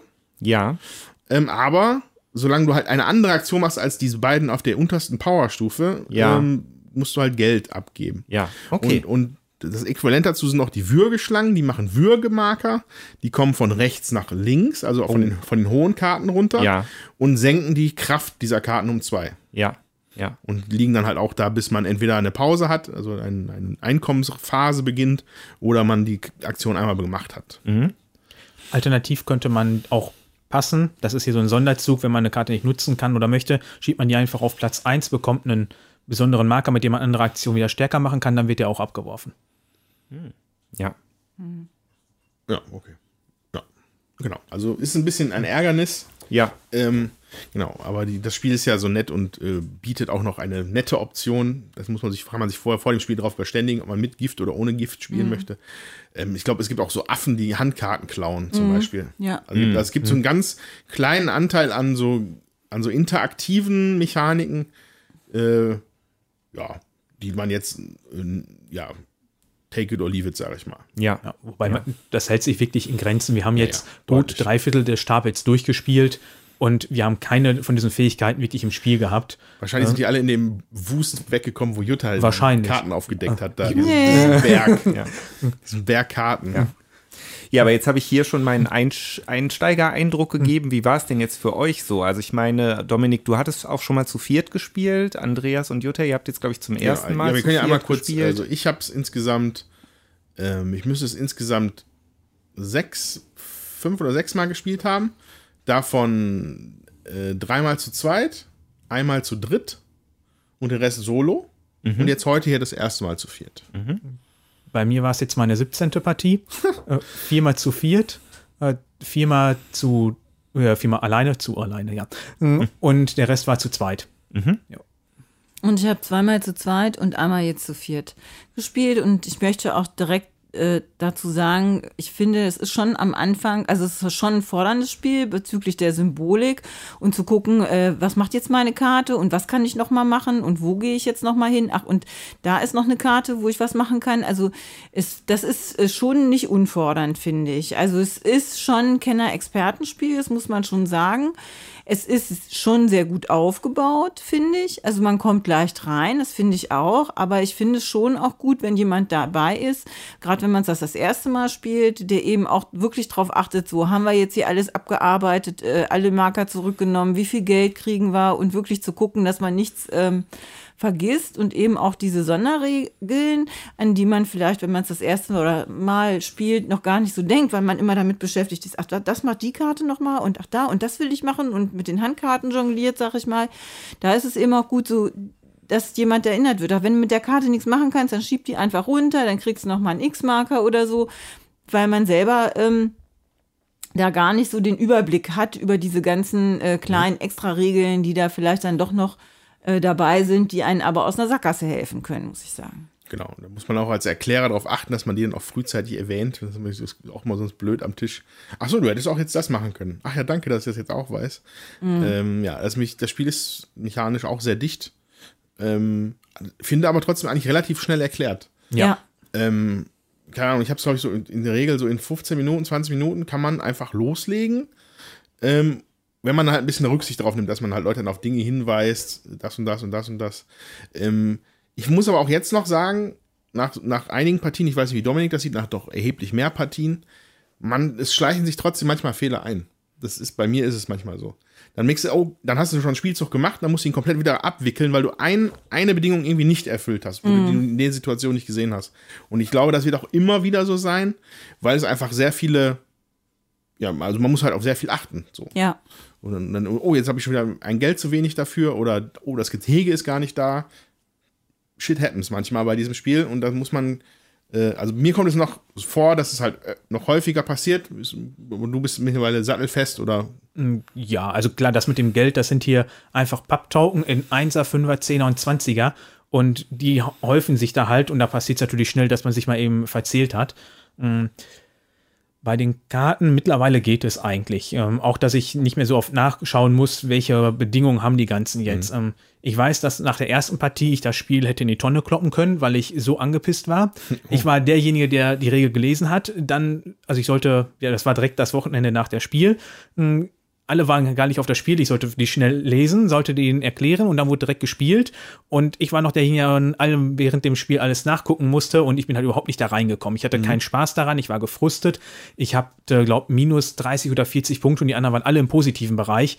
Ähm, ich hatte einfach die Schnauze voll. Äh, Das hat sich dann mit der zweiten Partie direkt drastisch geändert und ich glaube, ich hätte jetzt nicht heute die 17. Partie gehabt, wenn ich bei meinem Ersteindruck geblieben wäre. Ja, ja.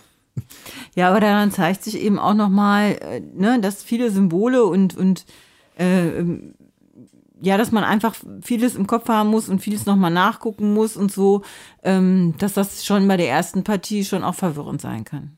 Ja. ich habe hier gerade mal eine Karte rausgepickt. Ähm, das Grevi-Zebra, vielleicht falsch ausgesprochen, Entschuldigung. Ne, da hat man rechts oben zwei Symbole, einmal für den Kontinent, einmal für die Tiergattung, dann links oben zwei Symbole für die Kosten und die Gehegegröße, dann darunter drei Symbole für die Voraussetzungen, um die Karte spielen zu können. Unten rechts zwei Symbole für die Belohnungen, die man bekommt, wenn man die Karte spielt und dann halt noch jede Menge Text mit weiteren Symbolen drin. Ähm, muss ich sagen, fand ich am Anfang der Partie auch echt krass, dann solche, also acht Karten auf der Hand zu haben, die halt voll solcher Symbole und äh, voller Text sind und davon dann welche auszuwählen. Ich habe ja eben auch schon gesagt, ich habe mich dann tatsächlich erstmal einfach, ich habe geguckt, welche Tiere gefallen mir, welche sehen süß aus und die, die, ja, die, die habe ich dann genommen letztendlich. Ne? Ja. Wobei, also ich finde, man muss sagen, da, also es gibt eine Bandbreite. Es gibt auch sehr, sehr, sehr simple Tiere in Ja, diesem Spiel. ja. Also auch nicht wenige. Ja, ja. Also Die halt immer ein, ein Gehegegröße, eine kosten und fertig. Ja. Ähm, aber das, es gibt halt wirklich ein paar, ja, und das, das Zebra wird sicherlich so ein sein, allein, dass man schon drei, drei Afrika-Symbole haben muss. Äh, ja, also es gibt dann auch mechanisch komplizierte Karten oder Tiere, die Ja. halt dann auch den entsprechenden Impact halt mitbringen sollen in der Partie. Ja. Ne? Die hebt man sich dann immer bis zum Ende auf oder so, oder Ja. man kann sie überhaupt erst am Ende spielen. Ja. Äh, Aber ich wollte damit auch nur halt deine Aussage äh, stützen, dass man da schnell schon mal irgendwo was Ja, ja. übersehen kann. Das passiert ja, schon mal. Ja. Ja, aber lass uns noch ein bisschen dabei bleiben, was das Spiel denn, was das Spiel gut macht und was, was ich jetzt hier, was mir sehr zusagt bei dem Spiel ist, ähm, weiß nicht, ob, man, ob wir da großartig Vergleiche ziehen wollen, ob man so Vergleiche ziehen kann. Ich glaube, du bist da ganz anderer Meinung mit Terraforming Mars, äh, dass es nicht viel miteinander zu tun hat. Ich habe vom Spielgefühl her ist für mich eine gewisse Ähnlichkeit da. Was mir hier aber mehr gefällt als bei Terraforming Mars, ich finde das hier weniger krunkelig. Also ich finde, ich mag das, dass man mehr mit sich einem, ich mag es lieber mit mir selber beschäftigt zu sein, anstatt dass man si- sich Sorgen um den nächsten Kometeneinschlag machen muss. Das Spiel ist tatsächlich sehr eurolastig in dem Bereich, dass man, jeder bröttelt vor sich hin, ermöglicht allerdings aber auch ähm, sehr schöne Züge. Und also auch, äh, ich, ich habe bei dem, Gespiel, äh, bei dem Spiel sehr oft das Gefühl von, von, von Belohnung. Also, also ein belohnendes Gefühl. Ja. Das, man arbeitet ein Stück weit darauf hin, weil oft ist es auch erstmal, du hast die Karten nicht, aber bisher bei jeder Partie, irgendwann hast du zumindest einen Clou irgendwann mal auf der Hand, wo du dich dann freust. Ein Beispiel wäre aus einer anderen Partie, das war heute nicht, ähm, eine Kombination von zwei Tieren. Und zwar, ich, ich weiß nicht mehr, welche es waren, aber mit der, mit der Tierkarte auf der höchsten Stufe kann man ja zwei Tiere ausspielen. So, und die haben sich dann wunderbar miteinander ergänzt. Das erste Tier hat die Aktion, die Fähigkeit Wühlen mitgebracht. Das heißt, da dürfte man bis zu viermal durfte ich in der Auslage Karten abwerfen und neu auffüllen. Das Ach heißt, ja, super. so. Aber also in der Auslage, ich hätte auch von der Hand, aber das wollte ich nicht, weil das zweite Tier, was ich gespielt habe, hat mir alle Sponsorenkarten, die in der Auslage liegen, sofort auf die Hand gegeben. Und die dann Ja. hintereinander in Sequenz in einer Runde spielen zu können, fühlt sich natürlich super an. Ja, Ich ja. habe tatsächlich, glaube ich, auch zwei oder äh, ich glaube, ja, zwei Sponsorenkarten habe ich dann noch aus dem Deck rausgegraben, quasi mit dem Wühlen, die ich dann natürlich danach an for free auf der Hand hatte. Ähm, das sind dann Züge, die halt hier möglich sind, die man am Anfang vielleicht gar nicht so sieht, ne? Aber die sich für mich dann immer sehr befriedigend anfühlen. Ja? Also fand ich, fand ich sehr schön. Also diese, ich habe ja nur dreimal gespielt bisher, aber alle drei Partien haben sich unterschiedlich angefühlt. Also von dem, was ich an Anfang auch äh, an Karten auf der Hand hatte und welche Strategie ich dann fahren musste. So, ich hatte nie das Gefühl, dass sich das wiederholt. Was mir an so einem Spiel immer gut gefällt, ist diese Kartengetriebenheit. Ähm, da ist ja, man puzzelt zwar vor sich hin, aber durch die Auslage, durch die wechselnde und dass man sich gegenseitig was wegnimmt oder wann eben auch was ausgelöst wird, dass Karten aus der Auslage überhaupt grundsätzlich wegkommen, ähm, da wird schon einiges äh, eben auch getriggert, dass man, äh, dass man eben auch dazugreifen muss, wenn man eine Ja. bestimmte Karte haben will. So, das ist halt hier der Hauptpunkt der Interaktion und dass man ein bisschen aufpassen muss, was die anderen in ihre Zoos spielen, wenn man eine entsprechende Karte hat oder so. Aber das ist ähm,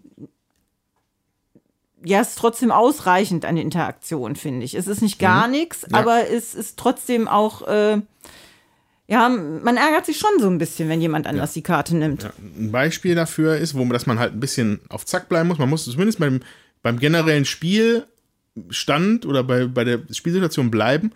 Ähm, das trifft einen gerade am Anfang, finde ich, oft ist die Pause. Ja, Ne, Also es, es gibt, es läuft eine Leiste runter, die durch halt bestimmte Karten wird die vorangetrieben und wenn die auf dann auf Null ist, wird eine Pause eingeläutet. Und dann werden so ein paar, paar Schritte gemacht und vor anderem bekommt man halt endlich mal wieder Geld. Aber man muss auch Handkarten abwerfen. Und das Ja. trifft einen manchmal sehr unangenehm, weil man nur drei behalten darf, wenn man nicht, ein Universitätsupgrade gekauft hat. Und dann hat man sich gerade noch schön Karten auf die Hand gezogen. Oh, ah, Mist, da habe ich nicht hingeguckt. Da zieht der nächste in die Pause. Ja, angeschmiert.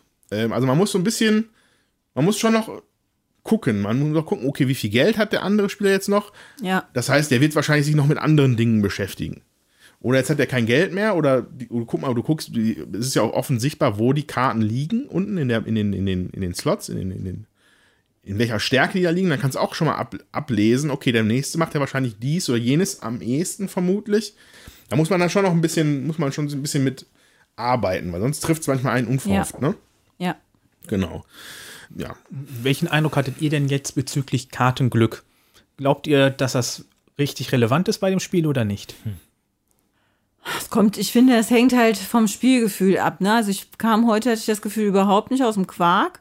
Und ähm, als ich dann gegen Ende, als ihr dann Schluss gemacht hattet, da hätte ich noch äh, vielleicht so fünf Züge machen können, um dann auch mal zu so einem Spielstand zu kommen, wo ich sagen würde, ja, jetzt äh, äh, gefällt mir das so. Ähm, und in der ersten Partie, die ich hatte, da hatte ich auch eine su- super Sponsorenkarten auf der Hand und konnte die auch relativ gut ausspielen. Und das hat mir auch schon viel äh, zum guten Start verholfen, dass ich auf der, ähm, ähm, wie heißt diese Leiste da?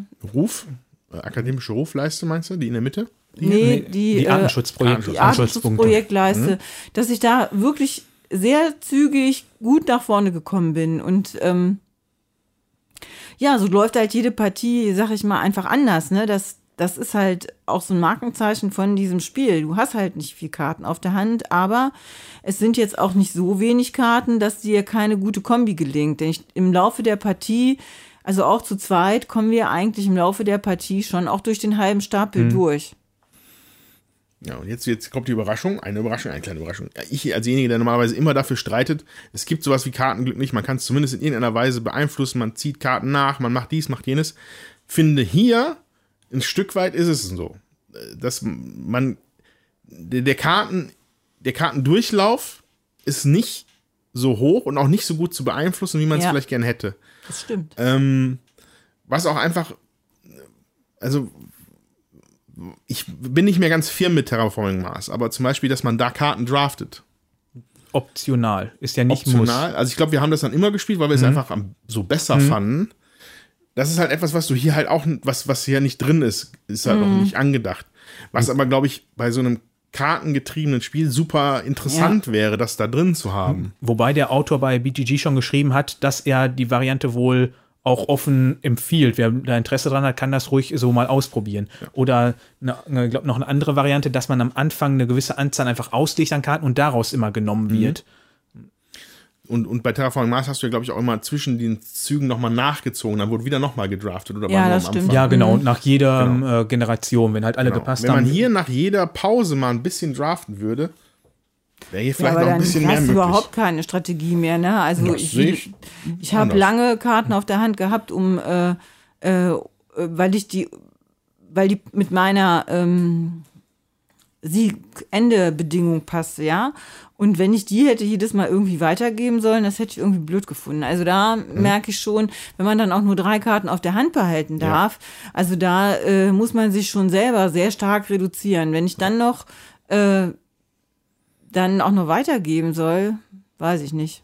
Also zwischen den, am Anfang finde ich, ist das eine gute Idee, aber dazwischen Mhm. weiß ich nicht. Ja, aber es ist halt, es ist, glaube ich, so, wahrscheinlich ist der, der Pudelskern ist irgendwo dazwischen. Also ich sehe das auch so, dass, ja, also am Anfang habe ich auch gedacht, hier kann man sehr stark vom Kartenglück abhängig sein. Das heißt, da habe ich wirklich gedacht, wenn hier die falschen Karten kommen, dann verliere ich das Spiel. Ähm, mittlerweile sage ich, hier muss man gucken, welche Karten kommen und wie kann ich mit denen arbeiten. Und dass du hier mit den Karten immer das Optimale halt rausholen musst. Das ist der Unterschied zu Terraforming Mars, wo du eine Flut an Karten einfach hast. Mhm. Klar kommt hier zum Teil das Kartenglück rein, das haben wir heute gesehen. Bei den Sponsorenkarten hatte eine einzige Person heute welche bekommen. Eine wo, einzige Sohn, Tommy. Ja, äh, genau, wo man hinterher Punkte für bekommen hat. Na, Tommy hatte, glaube ich, vier Karten davon, die bei Spielende nochmal welche gegeben haben. Also ihr hattet tatsächlich auch gar keine Nein, auf der Hand. gar keine. Das- Nein, ich habe das nie eine bekommen. Wusste ich ja jetzt Ja, gar nicht. und klar, das ist dann wieder Kartenglück, aber ansonsten würde ich hier schon sagen, dass man hier nicht so Kartenglück abhängig ist, wie man vielleicht zwischendrin oder nach den ersten Partien den Eindruck unbedingt hat. Ja, da würde ich dich jetzt direkt mal fragen, du, Dominik, du hattest ja am Anfang äh, schon ein bisschen mit deinen Karten geha gehadert, Mhm. weil du irgendwie ganz viele oder sogar nur Karten hattest, die relativ krasse Voraussetzungen schon mit sich brachten, die man natürlich am Anfang der Partie noch gar nicht erfüllen kann. Wie, wie hast du das denn jetzt dann eigentlich für dich gelöst und wie hast du dich da entschieden? Also ich hatte von den acht Karten einen Sponsor und sieben Tiere, die alle mindestens eine Bedingung hatten. Ich glaube, es waren sogar drei dabei, die mindestens zwei Bedingungen hatten. Ich hatte jetzt zum Beispiel die beiden ersten, die ich ausgespielt hat. Der Hermelin brauchte ein Kontinentsymbol. Dafür habe ich mir dann äh, den Partner zugeholt. Da hatte ich das Symbol für. Und das andere war der Elefant, der wollte die Karte umgedreht haben. Da habe ich dann zugesehen, dass ich die Karte ge- umgedreht habe. Also das Kartendrehen ist ein Mechanismus im Spiel. Man kann vier von den fünf umdrehen, um die da nochmal stärker ausführen zu können. Und das ist für manche Karten auch wieder eine Bedingung. Ähm, So bin ich dann da durchgegangen. Ja. Ähm, Ihr hattet ja gefragt, ob ich die tauschen will. Ähm, Ich habe mich aber dann auch bewusst dagegen entschieden, weil ich das auch als leichtes Handicap für mich jetzt noch mal angesehen habe. Es ist halt schwieriger, dann damit klarzukommen. Ja, Also ja. ich glaube, dir wäre der Start damit bedeutend schwieriger gefallen, ähm, weil du noch nicht so deinen Einblick da natürlich zwangsweise hast. Ja, genau. Und da kommt auch noch hinzu, was so in der, in der Retrospektive mir jetzt so auffällt, du hast teilweise sehr ähm, effektive Züge machen können. Und zwar nicht bezogen auf die Tiere zwingend, sondern auf diese Leisten. Die Bonis abgreifen auf, der auf Ja. der Ökoleiste, hier in den Ruf, äh, also ne, über, über das ganze Spiel sind halt so Sachen verteilt, wo man halt, halt Boni bekommt. Und, und das ist dann von welchen, die gut sind, bis hin zu welchen, die fast schon lebensnotwendig sind. Und das sind zusätzliche Arbeiter für, Ja. das, für, das, für die Artenschutzprojekte zum Beispiel, also für die Verbandsarbeit. Und dass man Karten umdrehen kann, die danach halt eine viel bessere Version von sich sind, also von den fünf Aktionskarten. Und ähm, da, kommt- da habe ich so aus dem Augenwinkel, konnte man sehen, wie du da einige sehr elegante Züge gemacht hast, weil du einfach, glaube ich, auch schon ein bisschen Erfahrung gesammelt hattest.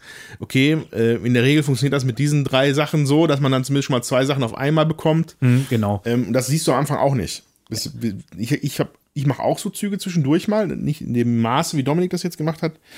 Ähm, aber das ist dann, das ist dann nicht nur, also da, das, das, da ist auch die Spielerfahrung dann ex, extrem wichtig. So. Ja, also ich habe dann irgendwann festgestellt, wenn man sein erstes Artenschutzprojekt unterstützen kann, dann halte ich es für sehr sinnvoll, wenn man das so früh wie möglich macht. Dann bekommt man im Regelfall zwei Ja. Punkte auf der Artenschutzleiste und damit kommt man direkt zu dem Feld, wo man aussuchen darf, weiterer Verbandsmitarbeiter oder Kater drehen.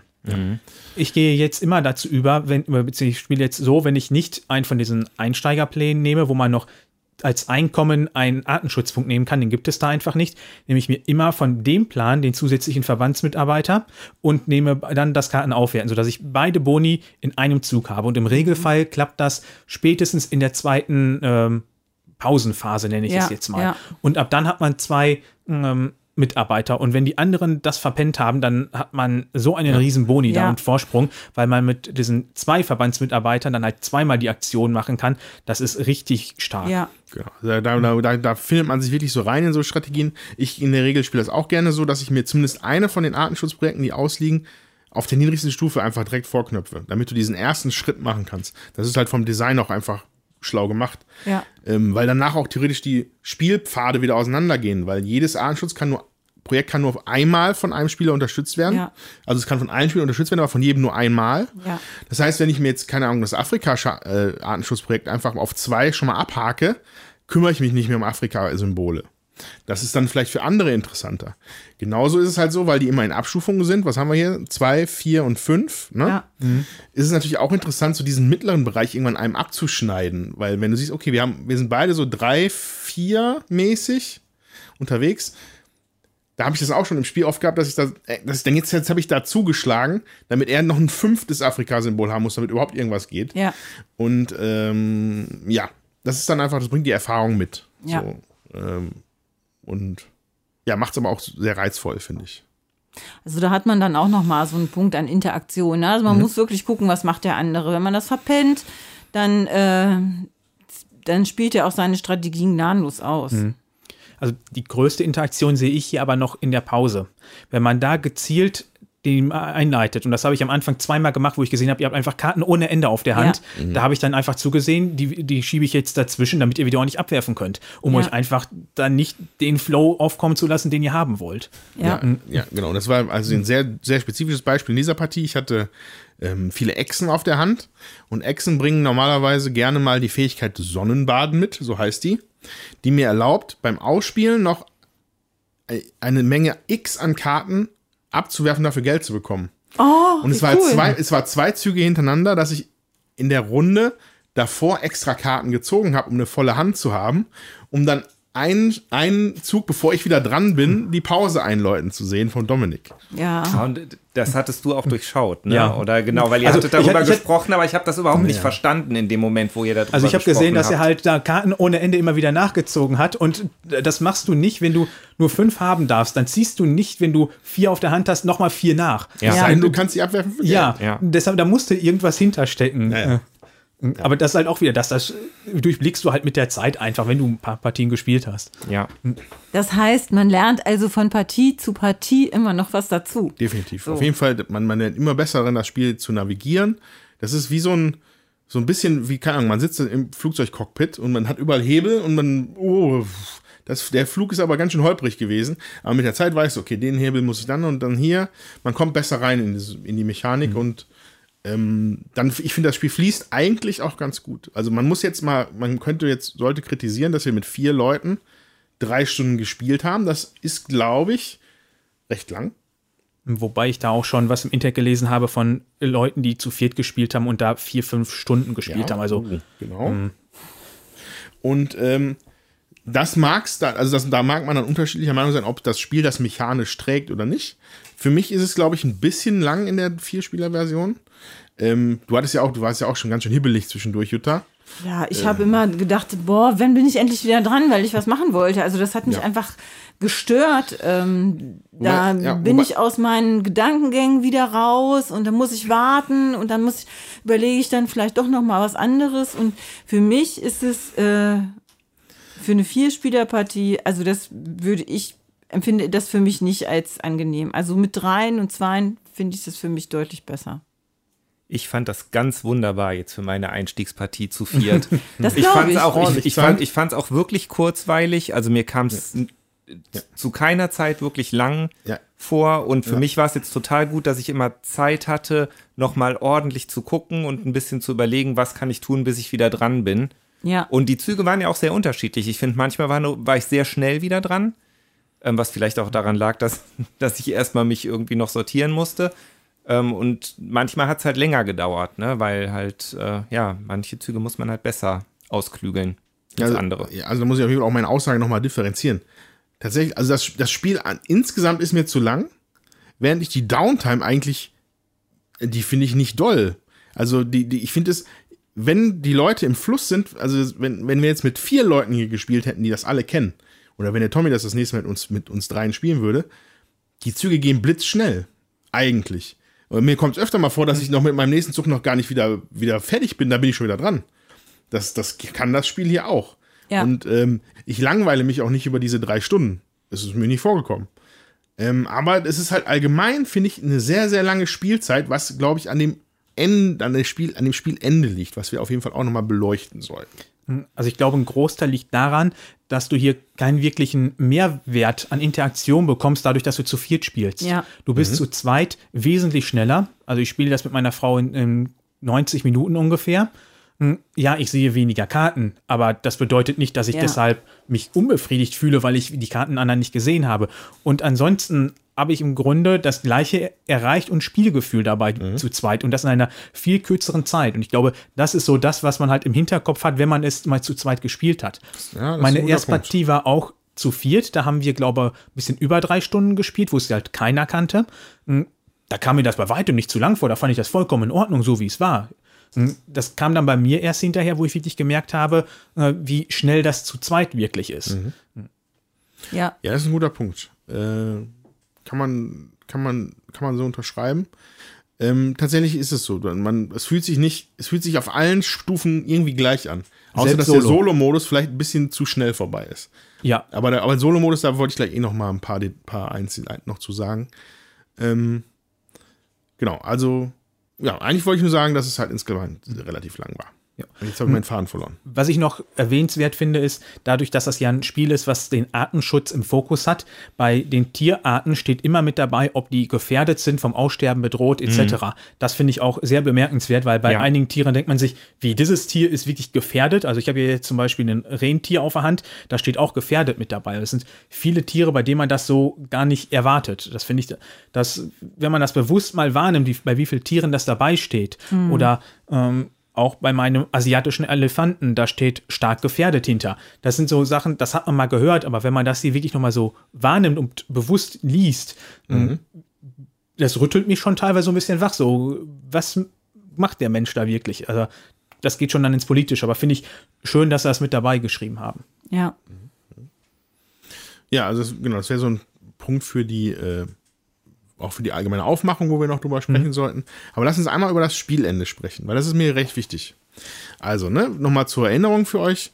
Ähm, das Spiel endet, wenn ein Spieler beide Spielsteine aneinander vorbei marschieren lässt auf den Leisten, dann ist der Rest noch einmal dran und das war's. So, ähm, wie, wie findet ihr das? Wie fandet ihr das? War es zu plötzlich? Würde mal so eure Meinung dazu interessieren, weil ich mache mir da schon eine ganze Weile Gedanken darüber, wie ich das finde. Aber jetzt möchte ich euch erstmal hören. Also ich kann da jetzt, glaube ich, nur schwer was zu sagen. Äh, es wurde mir ja quasi angekündigt, dass es jetzt nicht mehr lange dauern wird.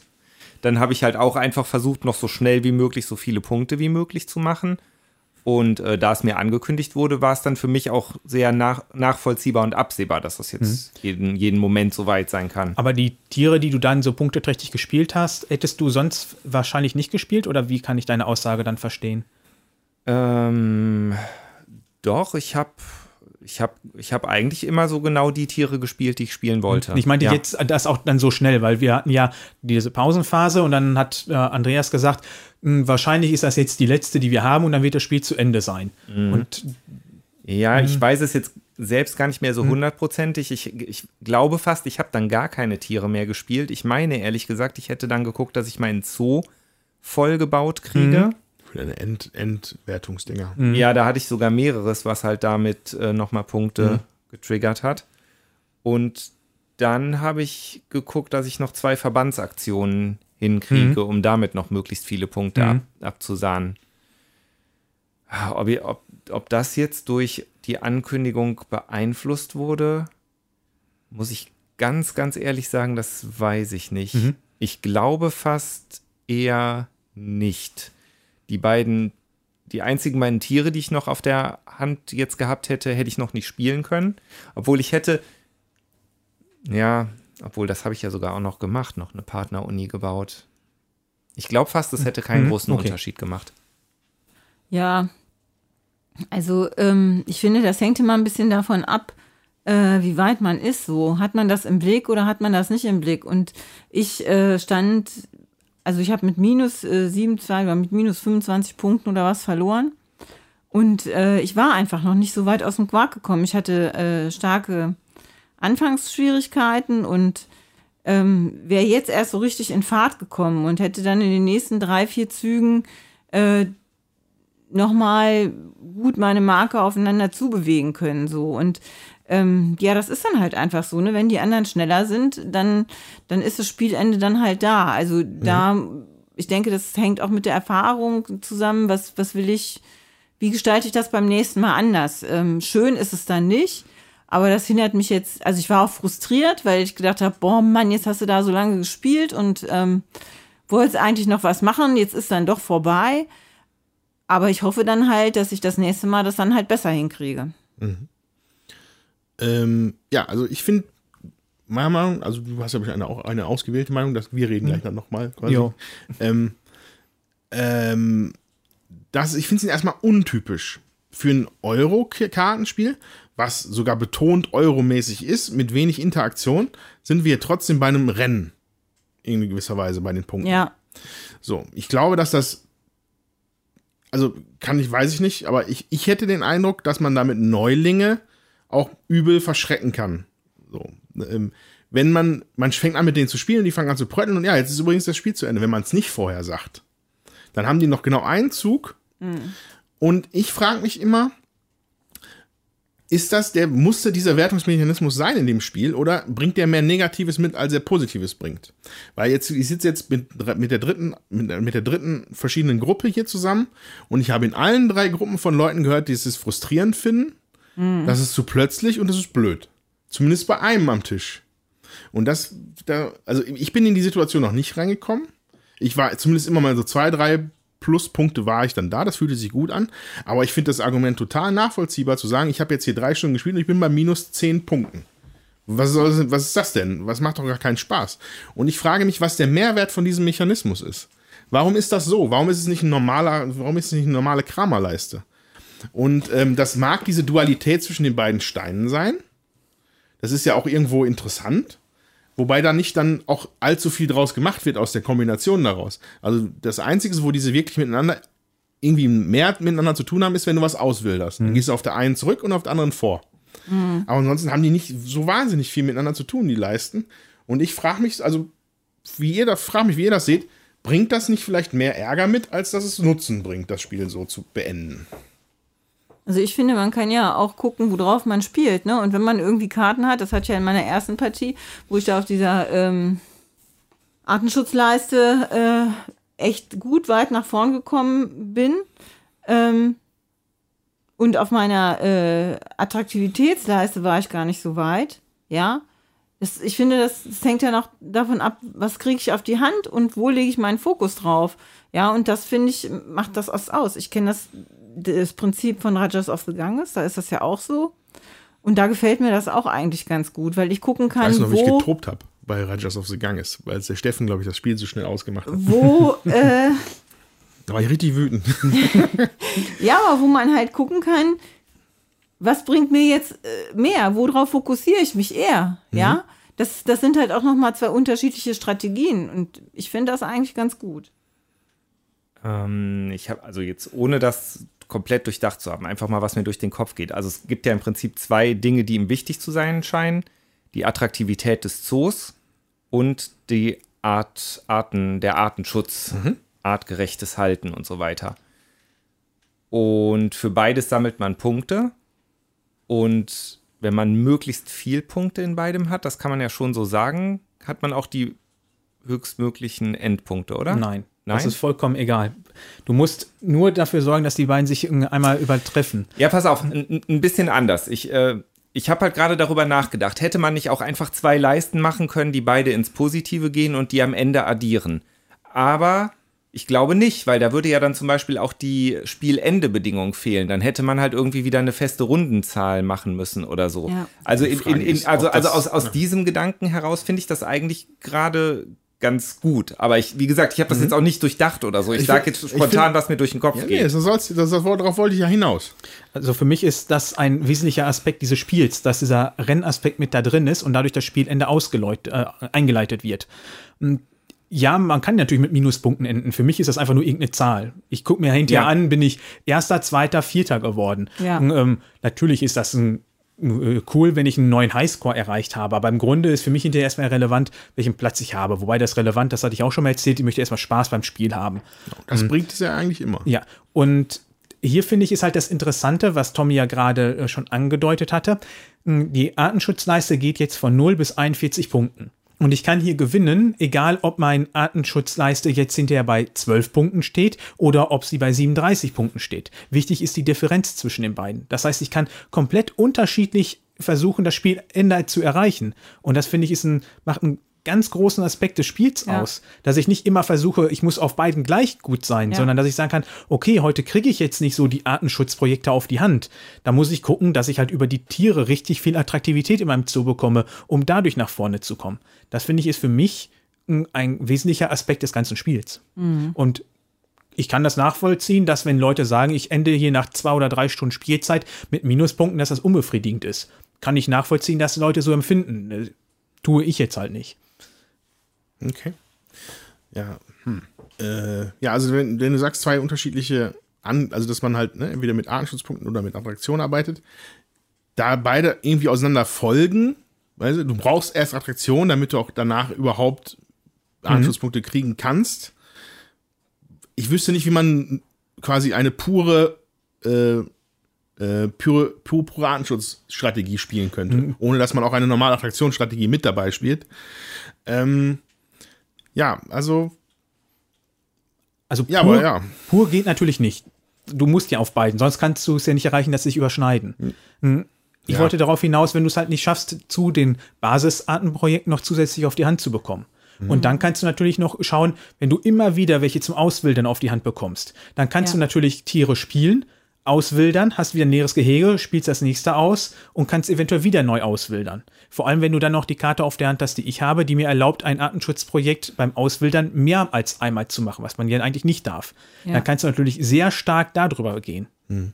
Ja, aber ich, also ich denke auch grundsätzlich ist das Spiel absolut nicht darauf ausgelegt, dass man jetzt nur auf eine Leiste geht. Das macht eigentlich Nein. nicht wirklich Sinn. Ja. ja. Nee, es ist ja auch nicht möglich. Ja. Ähm, es ist weder sinnvoll noch ist es möglich in diesem ja. Spiel. Mhm. Ja. Deswegen sehe ich halt noch nicht so, dass da verschiedene Strategien so sind. Aber ja. ähm, also ich sehe halt vor allem die Unwegsamkeit des Endes, ja, ähm, die man mag, ma mögen kann oder auch nicht. Und halt dieses, diesen komischen Beigeschmack, den er bei manchen Leuten auf jeden Fall verursacht. Mhm. Ähm, mir ist es, wie gesagt, selber noch nicht passiert. Ich bin immer, ich bin super fein damit. Aber ich, ich habe Kritik gehört von vielen mhm. Seiten, ähm, die ich dann zumindest mal hier an den Tisch bringen wollte. Mhm. Ja, also ich finde schon bei Neulingen ist es wichtig zu sagen, so, das könnte jetzt gleich zu Ende sein. Also das finde ich schon wichtig auch. Mhm. Aber andererseits, ich muss es jetzt nochmal sagen, das ist kein Familienspiel. Mhm. Leute, die sich hiermit beschäftigen, ja, die spielen in der Regel gerne komplett komplexe Sachen. Und ähm, die sind vielleicht beim ersten Mal so ein bisschen abgenervt, wenn die das dann trifft. Ja, aber bei der zweiten, dritten und vierten Partie, da muss, weißt du dann schon, worauf du vielleicht achten musst auch. Und wann ist das Ende eingeleitet? Also ich sage heute, mit vier Leuten hatte ich da nicht so den Überblick drüber, äh, um zu gucken, was, äh, wer macht jetzt Schluss, wenn ich, wenn wir da zu zweit spielen. Dann äh, habe ich da schon eher ein Auge drauf, muss ich sagen. Ja, weil das ja auch mein direkter Gegner dann nochmal ist. Und äh, ja, also da finde ich einfach, dass das ist, ähm, mir macht das Spaß so. Ja, selbst wenn ich ähm, da jetzt nicht immer gewinnen sollte, äh, ich, ich finde trotzdem sich zu überlegen, welche Karte spiele ich aus, welche Karte kriege ich auf die Hand, was könnte ich als nächstes machen, wie, also ich mag immer Spiele, die so situationsbedingt sind, wo ich gucken muss, was, wie mache ich das Beste aus der Situation, also mit den Sachen, die ich zur Verfügung habe, wie kriege ich die besten Möglichkeiten daraus geholt. Und das ist halt bei unterschiedlichen Karten, unterschiedliche, ähm, ist das halt immer anders. Und das macht auch für mich die Attraktivität von so einem Spiel aus. Also ich habe für mich festgestellt, ich mag Spiele, die mit Karten arbeiten, von diesen größeren Eurogames deutlich mehr als andere. Mhm. Ja, also in letzter Zeit, muss ich sagen. Und ähm, ja, das finde ich gut. Oder wo eben eine andere Möglichkeit ist, wo man einfach viel Varianz bei hat. Mhm. Ja, wo ich immer wieder auf, auf eine Situation reagieren muss. Das ist ja bei Five Tribes auch so, was ich auch ewig gefeiert habe. Mhm. Und ähm, ja, so, das mag ich gerne. Das, das bringt für mich, auch obwohl es jedes Mal das gleiche Spiel ist, viel Abwechslung rein. Abwechslung rein. Ja. Also ich glaube ehrlich gesagt auch, dass es mich jetzt auch nicht gestört hätte, wenn das Spielende plötzlich gekommen wäre, ohne dass das angekündigt wurde. Und mich hätte es auch, mich hätte es auch nicht gestört, wenn ich jetzt irgendwie Zweiter, Dritter oder Vierter geworden wäre, weil ich fühlte mich von dem Spiel einfach gut unterhalten. Das ist für mich dann eigentlich das Wichtigere. Ne? Ja. Wenn, wenn jetzt irgendwie das Spiel total frustig für mich gewesen wäre und wir sitzen da drei Stunden dran, ne, dann hätte mich das natürlich gestört. Aber so, wie gesagt, ich hatte jetzt, äh, für mich waren das drei unterhaltsame und kurzweilige Stunden. Den Aspekt, den Jutta eben angesprochen hatte mit den Karten, ähm, den sehe ich eh nicht, weil Karten sind halt sehr variabel. Du kannst da sehr viel draufdrucken. Wenn man, Tommy hat das hier eben angedeutet, dass quasi in jeder Ecke irgendwas steht, außer unten links. Hm, ich weiß nicht, wie sie das bei einer sechseckigen Karte gemacht hätten, ob dann fünf Ecken voll gewesen wären. Ähm, aber du kannst halt mit Karten in einem Spiel viel mehr Varianz äh, herstellen, als wenn du jetzt einen, eine Worker-Placement hast oder einen äh, eine Dice-Placement-Mechanismus da drin. Hm, klar gibt es unterschiedliche Aspekte, wo du ihn hinstellen kannst, aber hier kannst du mit einer einzigen Karte halt viel mehr machen. Das sieht man daran, wir haben heute drei unterschiedliche Kartenarten und die Karten selber funktionieren auch wieder unterschiedlich, haben unterschiedliche Effekte da drauf. Hm, dadurch wirkt das viel variabler und du kannst natürlich viel unterschiedlichere Spiele hier haben. Bei Worker Placement hast du immer die gleiche Auslage von Anfang an, im bei den meisten Spielen. Hm, Hier mischst du jedes Mal erstmal den Kartenstapel und dadurch kommt was ganz anderes zum Vorschein. Dadurch hast du halt eine Varianz ohne Ende. Und ich habe auch heute in meiner 17. Partie anders ein komplett anderes Spiel gehabt als sonst zuvor.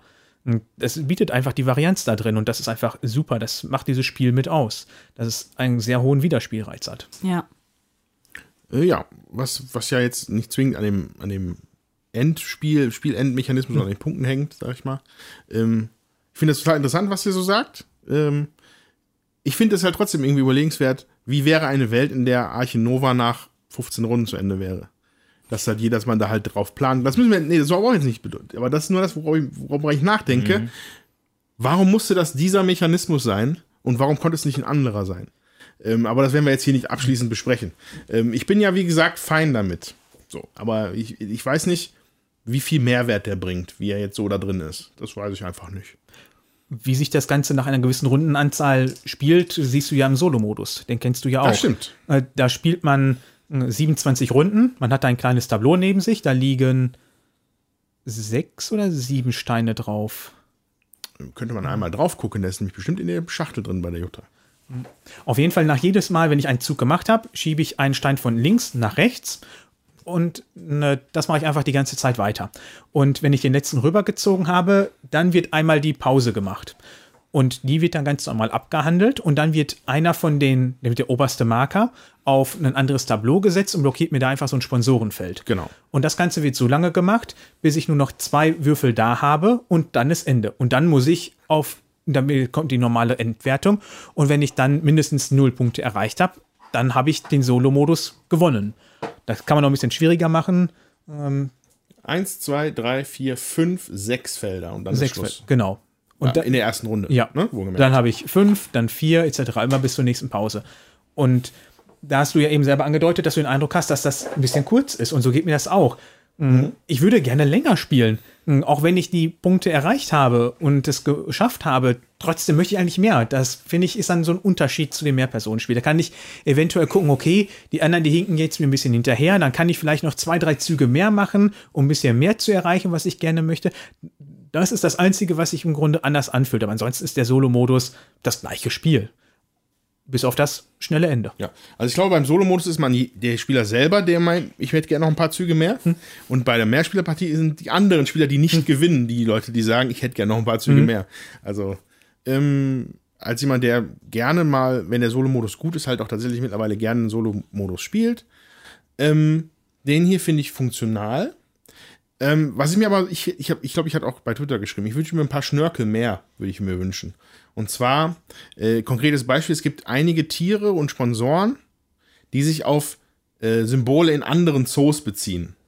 Und das fällt halt komplett weg bei dem, bei dem, bei dem Solo-Modus. Da, ne, bei einem, sagen wir mal, bei einem voll ausgestalteten Automa-Modus von, von Automa Factory hättest du bei Flügelschlag zum Beispiel, Ja. hast, du die, hast du das mit drin. Das ist Ja. halt das, okay, wenn das passiert, dann triggern auch noch mal diese Karten, die gar kein anderes Ziel mehr haben jetzt im Ja. Solo-Modus. Ähm, der hier ist da relativ schlicht, sage ich mal. Ähm, aber funktioniert. Also So, dafür, dass er so schlicht ist, finde ich ihn aber sehr gut gelungen und umgesetzt. Ja, also das ist halt, äh, ja, es ist, der, der kommt dir nicht in die Quere, so wirklich, außer äh, dass er dir halt diese Spendendinger da halt wegnimmt. Ähm, es ist halt, man, die Zeit einem läuft halt weg, weil die, man, da muss man auch sich erst darauf einstellen, dass die Leiste immer kürzer wird und dann die letzte Runde dann irgendwie nur noch mit zwei, drei Zügen oder so ist, bevor dann einfach Schluss ist. Äh, man schwimmt im Geld, habe ich das Gefühl, im Solo-Modus. Ein bisschen. Ja, zum Schluss auf jeden Fall. Da weißt du nicht, wohin damit. Und ähm, ja, aber, aber ist auf jeden Fall auch eine gute, gute Unterhaltung. Wie lange hast du für die Solo-Sachen so gebraucht? Ja, 30 bis 45 Minuten.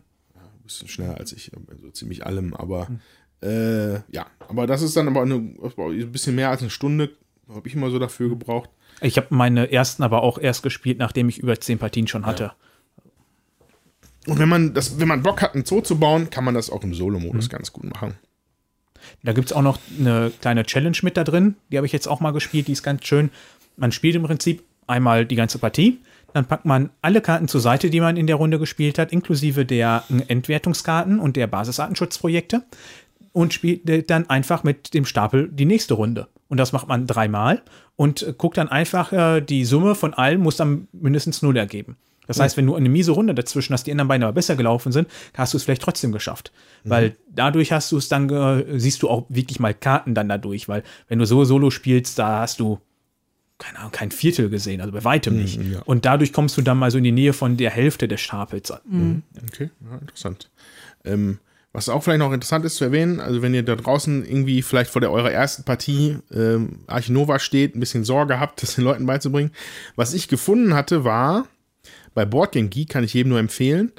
Ähm, ich glaube sogar, dass das von den Erklärbären in Essen auch benutzt Gibt's bei Feuerland auf der Homepage. Gibt's auf der Vorstellung? Achso, Jawohl. okay, dann gibt's das sogar offiziell. Ähm, quasi Starthände, die man sich, die man den Leuten geben kann am Tisch. Inklusive so einem Zettel, wo die ersten fünf, sechs Züge, die man halt idealerweise machen sollte, mit draufstehen. Ah, Und ähm, das habe ich bei der Erstpartie, fand ich das ganz praktisch so. Ähm, wenn ihr da Leute habt, wo ihr wisst, das ist vielleicht ein bisschen äh, zu anspruchsvoll oder das ist, das ist halt eher ein Familienspieler, mit dem ihr das spielt, kann das vielleicht Sinn machen, sich da mal zu beschäftigen. Äh, das hat es dann relativ einfach gemacht, den Einstieg. Und gut gemacht, den Einstieg. Jo. Ähm, Wir haben jetzt noch nicht über die Illustration gesprochen und Genau. die Grafik der Karten. Genau, und das Thema, also. Äh, ja, also interessantes Spiel, was das angeht. Ähm, ja, wie, wie formuliere ich es? Also es ist halt nüchtern. Ich finde, es ist halt nüchtern in gewisser, in gewisser Weise ist das Spiel ein, hat eine sehr nüchterne Aufmachung, aber es funktioniert wunderbar für mich. Weil ich, also ich finde, das, das ist dem Spiel hier zuträglich sogar, weil es halt so eine Dichte an Icons und so hat. Wenn es jetzt viel verschnörkelter wäre, wäre es schon deutlich schwerer zu lesen. Und, äh, und auch wenn man sich vielleicht erstmal wundert darüber, dass es einfach ja, Stockfotos von Menschen und Tieren sind, ähm, sind es zumindest immer Stockfotos von Menschen und Tieren und nicht wie bei Terraforming Mars damals so Hefte, Hefte, was dann immer so ein bisschen, was ich damals immer so ein bisschen lustig fand. Also mir gefällt die Aufmachung. Ich finde die, finde das auch schön mit den Tieren, dass die nicht gezeichnet sind, sondern dass das halt auch Fotos von den Tieren sind, wie die halt äh, eben auch aussehen und auch von den Leuten. Ich finde, das passt zum Thema. So, ähm, ja, also ich finde, das, das ist ja auch ein Thema, was sich äh, mit einem realistischen und authentischen Thema eben beschäftigt. Und warum sollten dann die Fotos nicht realistisch und authentisch sein? Also, ähm, ich finde, man muss da gar nicht so viel drüber reden, weil ich finde, das ist alles sehr stimmig und das passt. Was mir gut gefällt, ist, da sind so zwei Boxen, so zwei Sortierkästen schon drin, wo auch äh, man das Material drin verstauen kann. Das finde ich super. Das finde ich richtig gut. Die äh, anderen Sachen, die Miepelchen, das Geld und so, das ist alles recht funktional. Äh, die Gehege ähm, sind auch eher funktional gestaltet, aber das macht für mich nicht den Spielspaß aus, äh, so ob, ob das Spiel jetzt mega gut ist oder nicht, sondern ich finde, ähm, das ist ja stimmig, man, die, die Lesbarkeit der Karten, das finde ich wichtig, die ist sehr gut äh, äh, getroffen, wenn man die Symbole dann halt irgendwann mal drauf hat. Äh, aber ansonsten, äh, ich finde das perfekt. Mir gefällt das so, wie es ist. Äh, ja, also, aber äh, es ist halt schon, ne, manche Leute suchen halt vielleicht andere Sachen in ihren Spielen. Und jemand, der vielleicht Everdell besonders toll fand, hätte jetzt natürlich ja wahrscheinlich optisch wenig Spaß dran. Ne, der sogenannte ästhetische Brettspieler, der hat hier ein eher nüchternes äh, äh, Out. Also, ich hatte auf der Starthand ein Hauspferd und ein Alpaka. Da kann einem doch nur warm ums Herz werden. Also, Ähm, aber, aber was, was Dominik vorhin meinte, die Sache mit diesen, äh, dass das Thema sich ja auch beschäftigt mit Artenschutz und so und dass sie vom Aussterben bedroht sind. Ich finde tatsächlich, dass dann Fotos das Ganze auch ein bisschen mehr in die Realität holen Ja. für den Spieler. das stimmt, ja. Ähm, das wiederum finde ich dann wieder sehr gelungen noch. Ja. Da finde ich es auch erwähnenswert, dass das wirklich gute Fotos sind. Die sind nicht von jemandem, der einfach in den Zoo gegangen ist und draufgeknipst hat. Ich habe hier zum Beispiel noch eine Uhu-Karte liegen, da ist der Uhu gerade im Flug. Ähm, das kriegt man jetzt auch nicht so mal eben hin. Und hier ist ein, eine andere Karte, der asiatische Elefant, äh, der schmeißt gerade irgendwelche Dreck mit seiner Rüssel in die Luft. Also das sind wirklich Und das schöne Löwenbaby. Ja, ein Löwenbaby dabei. Das sind wirklich gute Fotos. Ja. Aber ein eklatanter Mangel an Eichhörnchen in diesem Spiel, das muss ich leider Ja. sagen. Also bei den Sponsorenkarten, da sind so ein paar dabei, die finde ich so ein bisschen spacey oder abgedreht. Hm, Aber auch das im Also Grunde. der, der Kommunikationsassistent oder so, oder wie der heißt, der ist halt schon wirklich. Das ist jetzt kein Hingucker. Da Ja. sitzt ein Typ vor einem PC. Mit einem Headset. Da ist aber das Amüsante, dass auf dem äh, Monitor, vor dem der sitzt, sind äh, die Verlagsmitarbeiter von Feuerland abgebildet. Das, ist äh, ein schönes ich, das, ist tatsächlich Ja. auch gut. Ja. Ansonsten wird viel dieses Hauptboard in der Mitte bemängelt, weil das einfach nur braun ist, das soll so eine Holzstruktur darstellen, dann sind da diese Leisten drumherum und so ein paar die Kartenplätze. Ich finde das sehr funktional und nicht überladen. Ja. Ich habe auf Ich der Messe auf die Karten. ja, ich habe auf der Messe zum Beispiel vor Bitoku gestanden und habe mir gedacht, das ist schön bunt, da kapiere ich nichts von beim ersten draufblicken. Hier habe ich drauf geblickt und habe direkt verstanden, da sind Leisten, dann laufe ich vorwärts, hier ist die Kartenauslage, äh, da ist eine andere Leiste, da gibt's Boni daneben. Das finde ich, erkennt man hier mit einem Blick auf die, einfach weil es funktional ist. Hm. Und man muss halt auch bedenken, die Grafiker müssen halt auch bezahlt werden. Wir reden hier über ein Spiel, was schon 65 Euro kostet. Ja. Hm, Das wird jetzt super verkauft. Da meckert eigentlich keiner über den Preis. Wenn hier jetzt allerdings die Künstler sich hätten richtig austoben dürfen und es äh, optisch äh, eine richtige Augenweide geworden wäre, wie zum Beispiel Richtung Everdell, mh, dann wären wir, glaube ich, nicht mehr bei 65 Euro geblieben. Dann wären wir wahrscheinlich mit einer 8 vorne gewesen, würde ich jetzt mal schätzen. Also, genau. Also, das ist. Und das hätte dem Spiel auch nicht, gut thematisch weitergebracht. Hätte es nicht. Und ich bin ja eher der Meinung, dass es funktional und gut sein muss, dass ich im Spiel damit spielen kann, weil, wie Jutta auch eben sagte, das ist ein komplexes Spiel äh, für Experten und da brauche ich eine gewisse Übersichtlichkeit. Da möchte ich nicht noch anfangen suchen zu müssen, äh, wo ist das jetzt? Wie zum Beispiel bei Everdell mit diesen kleinen Strichen auf dem Baumstamm, wie oft gibt es diese Karte? Bei Everdell ist das alles in Ordnung, da stört das nicht. Wenn ich hier mit sowas anfangen müsste, wo finde ich jetzt meine Symbole auf den Karten wieder oder auf meine Board, ähm, das würde dem Spiel nicht gut tun. Ist, da besteht, glaube ich, große Einigkeit bei uns. Ja. Ja. Was man auf jeden Fall noch erwähnen sollte, Tisch. Der muss groß sein für das Spiel. Das muss wirklich ein großer Tisch sein. Also wer sonst nur Mensch ärger dich nicht spielt, das Ja, ist ja. schon eine ganz, ganz andere Hausnummer.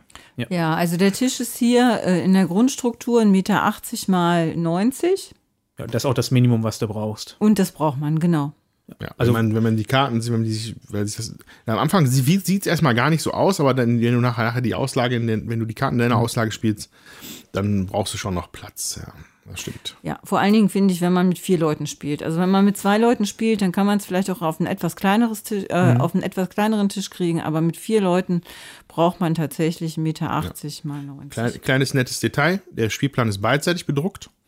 In, auf dieser Seite, die wir jetzt hier sehen, sind die Register quasi nach, also ja, wie rum orientiert, halt waagerecht. Ja, wenn ich mir die lange Seite vorstelle äh, und die hochkant vor mir stehe, so dass ich es dann halt anschauen kann, Genau. lesen kann. So, und die Rückseite, da sind sie halt gekippt, die Register, dass du quasi, wenn du davor sitzt, als, als Solospieler, kannst du das dann als die ja. Karten gut sehen. Also finde ich Ja. eine sehr coole Lösung. Ja, Auch wenn man mal zu zweit nebeneinander sitzen sollte, Ja. das haben wir im Urlaub mal gehabt, weil der Tisch dann halt so doof an der Wand stand, dass man gegenüber nicht sitzen wollte. Saßen wir nebeneinander, kann man das super nutzen. Das fand ich eine, Ja. da hat einer mal wirklich mitgedacht und nicht einfach nur eine schwarze Rückseite. Feuerland Chapeau. Wieder, Jawohl. Wieder Ja, auf jeden Fall. Also da ist ein sehr gutes Spiel bei rumgekommen. Und auch an den Matthias Wigge ähm, Respekt und herzlichen Glückwunsch für ein Erstlingswerk, sowas abzuliefern. Ja. Ja, das stimmt. Äh, ja, sollen wir dann noch eine Abschlussrunde machen? Wie findet ihr denn Arche Nova? Tommy, als Sieger gebet dir das erste Wort. Ja, hat mir sehr, sehr gut gefallen. Ich glaube, das hat man auch schon rausgehört. Wie gesagt, ich fand es äh, rundum unterhaltsam und absolut nicht langweilig. Würde ich jederzeit wieder spielen. Also der Thomas hat es fotografiert für die Familie. Das impliziert einen eventuellen Kaufwillen. Das finde ich immer ganz gut. Ja, also da, also da muss ich ein bisschen zurückrudern. Ich weiß halt nicht, ob das wirklich bei uns zu Hause dann so oft auf den Tisch käme, aber, ähm, aber also so grundsätzlich thematisch und ich meine, ich hatte jetzt hier halt auch viele süße Tierchen im Zoo, ne? deshalb wollte ich da schon mal ein Foto rumschicken. Ich meine, ich würde mich jetzt auch nicht beschweren, wenn es äh, zu uns nach Hause käme, aber ich, ja, Ja, weiß ich nicht. Ich wollte sagen, wenn der Thomas es anschafft, brauche ich es nicht besorgen. so, also, ähm, es ist ja immer mit so Spielen, wo ich einfach finde, also wir haben halt schon relativ viel, viele Komplexe auch. Wer spielt das mit mir? Ich weiß, dem Steffen wird es wahrscheinlich zu lang sein. Ähm, und da bin ich dann halt immer am überlegen, aber ich, also da, mir macht das Spaß. Und ich, aufgrund der äh, starken Varianz im Spiel, je nachdem, was für Karten kommen und so, wird mir das halt auch nicht so schnell langweilig und ähm, ja, momentan kann man es nicht bekommen, es ist ausverkauft. Es, äh, man kann es, glaube ich, ab März oder April wieder bekommen. Äh, und ich bin da auch echt stark in der Überlegung, das für uns eben auch hier zu besorgen, weil es mir wirklich gut gefällt, muss ich sagen. Und ähm, ja, das äh, mache ich mittlerweile nicht mehr bei jedem Spiel. Da äh, mache ich große Abstriche. Also ich, vielleicht gibt es das noch in Geschäften. Weiß nicht. Also den, den Glücksfall hatte ich ja dann im Endeffekt. Lustige Anekdote. Ähm, das Spiel sollte mein Weihnachtsgeschenk werden.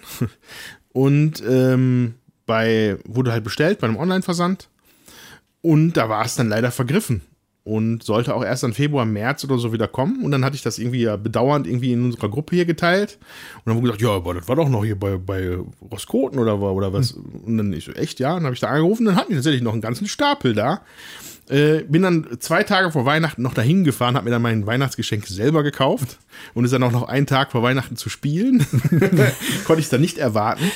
Ähm, aber anscheinend wirklich so, so versandmäßig ist das da wohl schwierig zu bekommen gerade. Ja, ich glaube, da war das ungefähr nach einer Woche überall ausverkauft. Das ja. ging sehr schnell. Ja, ja. die haben halt, also ne, es wurde halt ausgeliefert dann, nachdem die dann endlich diese Charge bekommen haben, die dann kam, kam vom Container, sag ich jetzt mal, dann ja. wurde das an alle, die vorbestellt hatten, auch an die Händler ausgeliefert und dann war das sofort wieder ratzifatzi weg. Ne? Also es, da sieht man schon, dass da ein großer Hype äh, drum gemacht worden ist und in dem Fall finde ich eben auch zu Recht. So. Und ja, Jetzt kann der Dominik noch was zu sagen. Ja, ist ganz nett, ne? also es ist wirklich ein sehr gutes Spiel. Ähm, ich habe bisher noch kein Spiel, mit Ausnahme jetzt mal von äh, Fantastische Reiche, in so einer kurzen Zeit so häufig gespielt. Hm, auch nicht mit meiner Frau zusammen. Hm, und ich finde es einfach super. Es ist abwechslungsreich, es ist schön. Ihr sagt das Thema zu. Ich kann mir schöne Tiere äh, während dem Spielen anschauen. Hm, es bietet ohne Ende Varianz. Die unterschiedlichen Pläne spielen sich immer wieder anders. Hm, ich finde es grandios. Also für mich ist dieser Hype darum vollkommen gerechtfertigt und es freut mich für Feuerland, dass die wieder so ein super Spiel herausgebracht haben, hm, wo die, glaube ich, selber nicht so extrem mit gerechnet haben, dass er so gut einschlägt. Äh, ja, auch wie gesagt, kann man dann nur noch mal erwähnen, als Erstlingswerk beeindruckend. Ähm, ich finde es auch voll gut ähm, bis auf die Punkte, die mich so an, ins Überlegen gebracht haben, die habe ich ja versucht hier so ein bisschen darzulegen, äh, glaube ich, dass man da, also das, ja, aber das ist, macht halt einfach Spaß, es ist rund, ich finde es besser als Terraforming Mars. Das, was für mich, aus irgendeinem Grund geht mein Geist immer dahin. Äh, weil ich finde es einfach ein bisschen, bisschen mehr reduziert auf die eigenen Sachen, nicht dieses, nicht jetzt, ich stelle mir vor, wir würden einen großen Zoo zusammenbauen, das fände ich super oh blöd wieder. Also wenn man da den Mars, also das war einfach, das war einfach, Ma, äh, Terraforming Mars hat für mich ein Level zu viel gehabt immer an, an Mechanik. Das ist hier weg. Aber das Spielgefühl fühlt sich für mich immer noch auch sehr, sehr gut an. Manchmal würde ich mir ein bisschen mehr wünschen, dass die Karten noch so ein bisschen mehr miteinander interagieren. Das ist mhm. gefühlt bei Terraforming Mars auch ein bisschen mehr mit diesen Algen und wie es da alles war. Mhm. Das ist hier jetzt, also ich wüsste jetzt nicht, dass hier Karten sind, wo noch Counter drauf wären oder sowas. Ja, gibt es so ein paar Sponsoren, die mir dann ja. sagen, äh, dass ich dann beim Artenschutzprojekt davon einnehmen darf, um eine äh, Erfüllung davon einen Punkt zu ignorieren oder sowas. Ja. Aber das sind wirklich wenig Karten ja, dabei. Genau. Und ich bin halt in der Regel da gerne auf so, auch, also für mich kann das immer gar nicht komplex genug sein mit so Karten, äh, weil ich das einfach faszinierend finde dann. Ist hier aber auch super äh, auf dem Level, wie es ist. Und ist ein sehr schönes Spiel, wo ich mich äh, freue, dass ich es besitze. Und ich würde es auch jedem empfehlen. Genau. Jo, dann haben wir es geschafft. Die erste Ausgabe des großen Wurf im Jahre 2022 ist durch. Vielen Dank fürs Zuhören. Schreibt uns gerne auf Würfelwerfer. Was? Wie Podcast. ist unsere E-Mail-Adresse? Würfelwerfer, Wuerfelwerferpodcast at gmail.com. Genau, vielen Dank. Ähm, wir freuen uns auf eure Kommentare. Die von euch, die das schon gespielt haben, da würde mich interessieren, feiert ihr das genauso ab wie wir jetzt hier? Die von euch, die unseren Podcast gehört haben, schreibt doch mal, ob ihr neugierig geworden seid jetzt durch den Podcast oder nicht. Ähm, das würde mich auch interessieren. Und ansonsten? Genau. Ähm, was, was mich auch noch interessieren würde, schreibt uns doch mal bei Twitter, da könnt ihr es mich auch erreichen, und bei Facebook, welche Spiele ihr denn 2022 so erwartet. Äh, ich hatte nämlich überhaupt gar keinen Plan, was dieses Jahr rauskommt. Ich habe nur die Dune-Erweiterung auf dem Schirm bisher. Mehr weiß ich noch gar nicht. ähm, nun gut. Ähm, ja, aber äh, wenn ihr schon mal dabei seid und ähm, ähm, ihr äh, uns gerne zuhört, dann überlebt doch mal, ob ihr uns nicht beim Podcast-Anbieter eurer Wahl ein gutes Review oder fünf Sterne bei iTunes hinterlasst. Das würde uns sehr helfen, um noch mehr so tolle Zuhörer wie euch zu bekommen. Und in diesem Sinne würde ich sagen, wir hören uns wieder beim nächsten großen Wurf, dem Podcast, bei dem eure Ohren Augen machen. Bis dahin. Tschüss.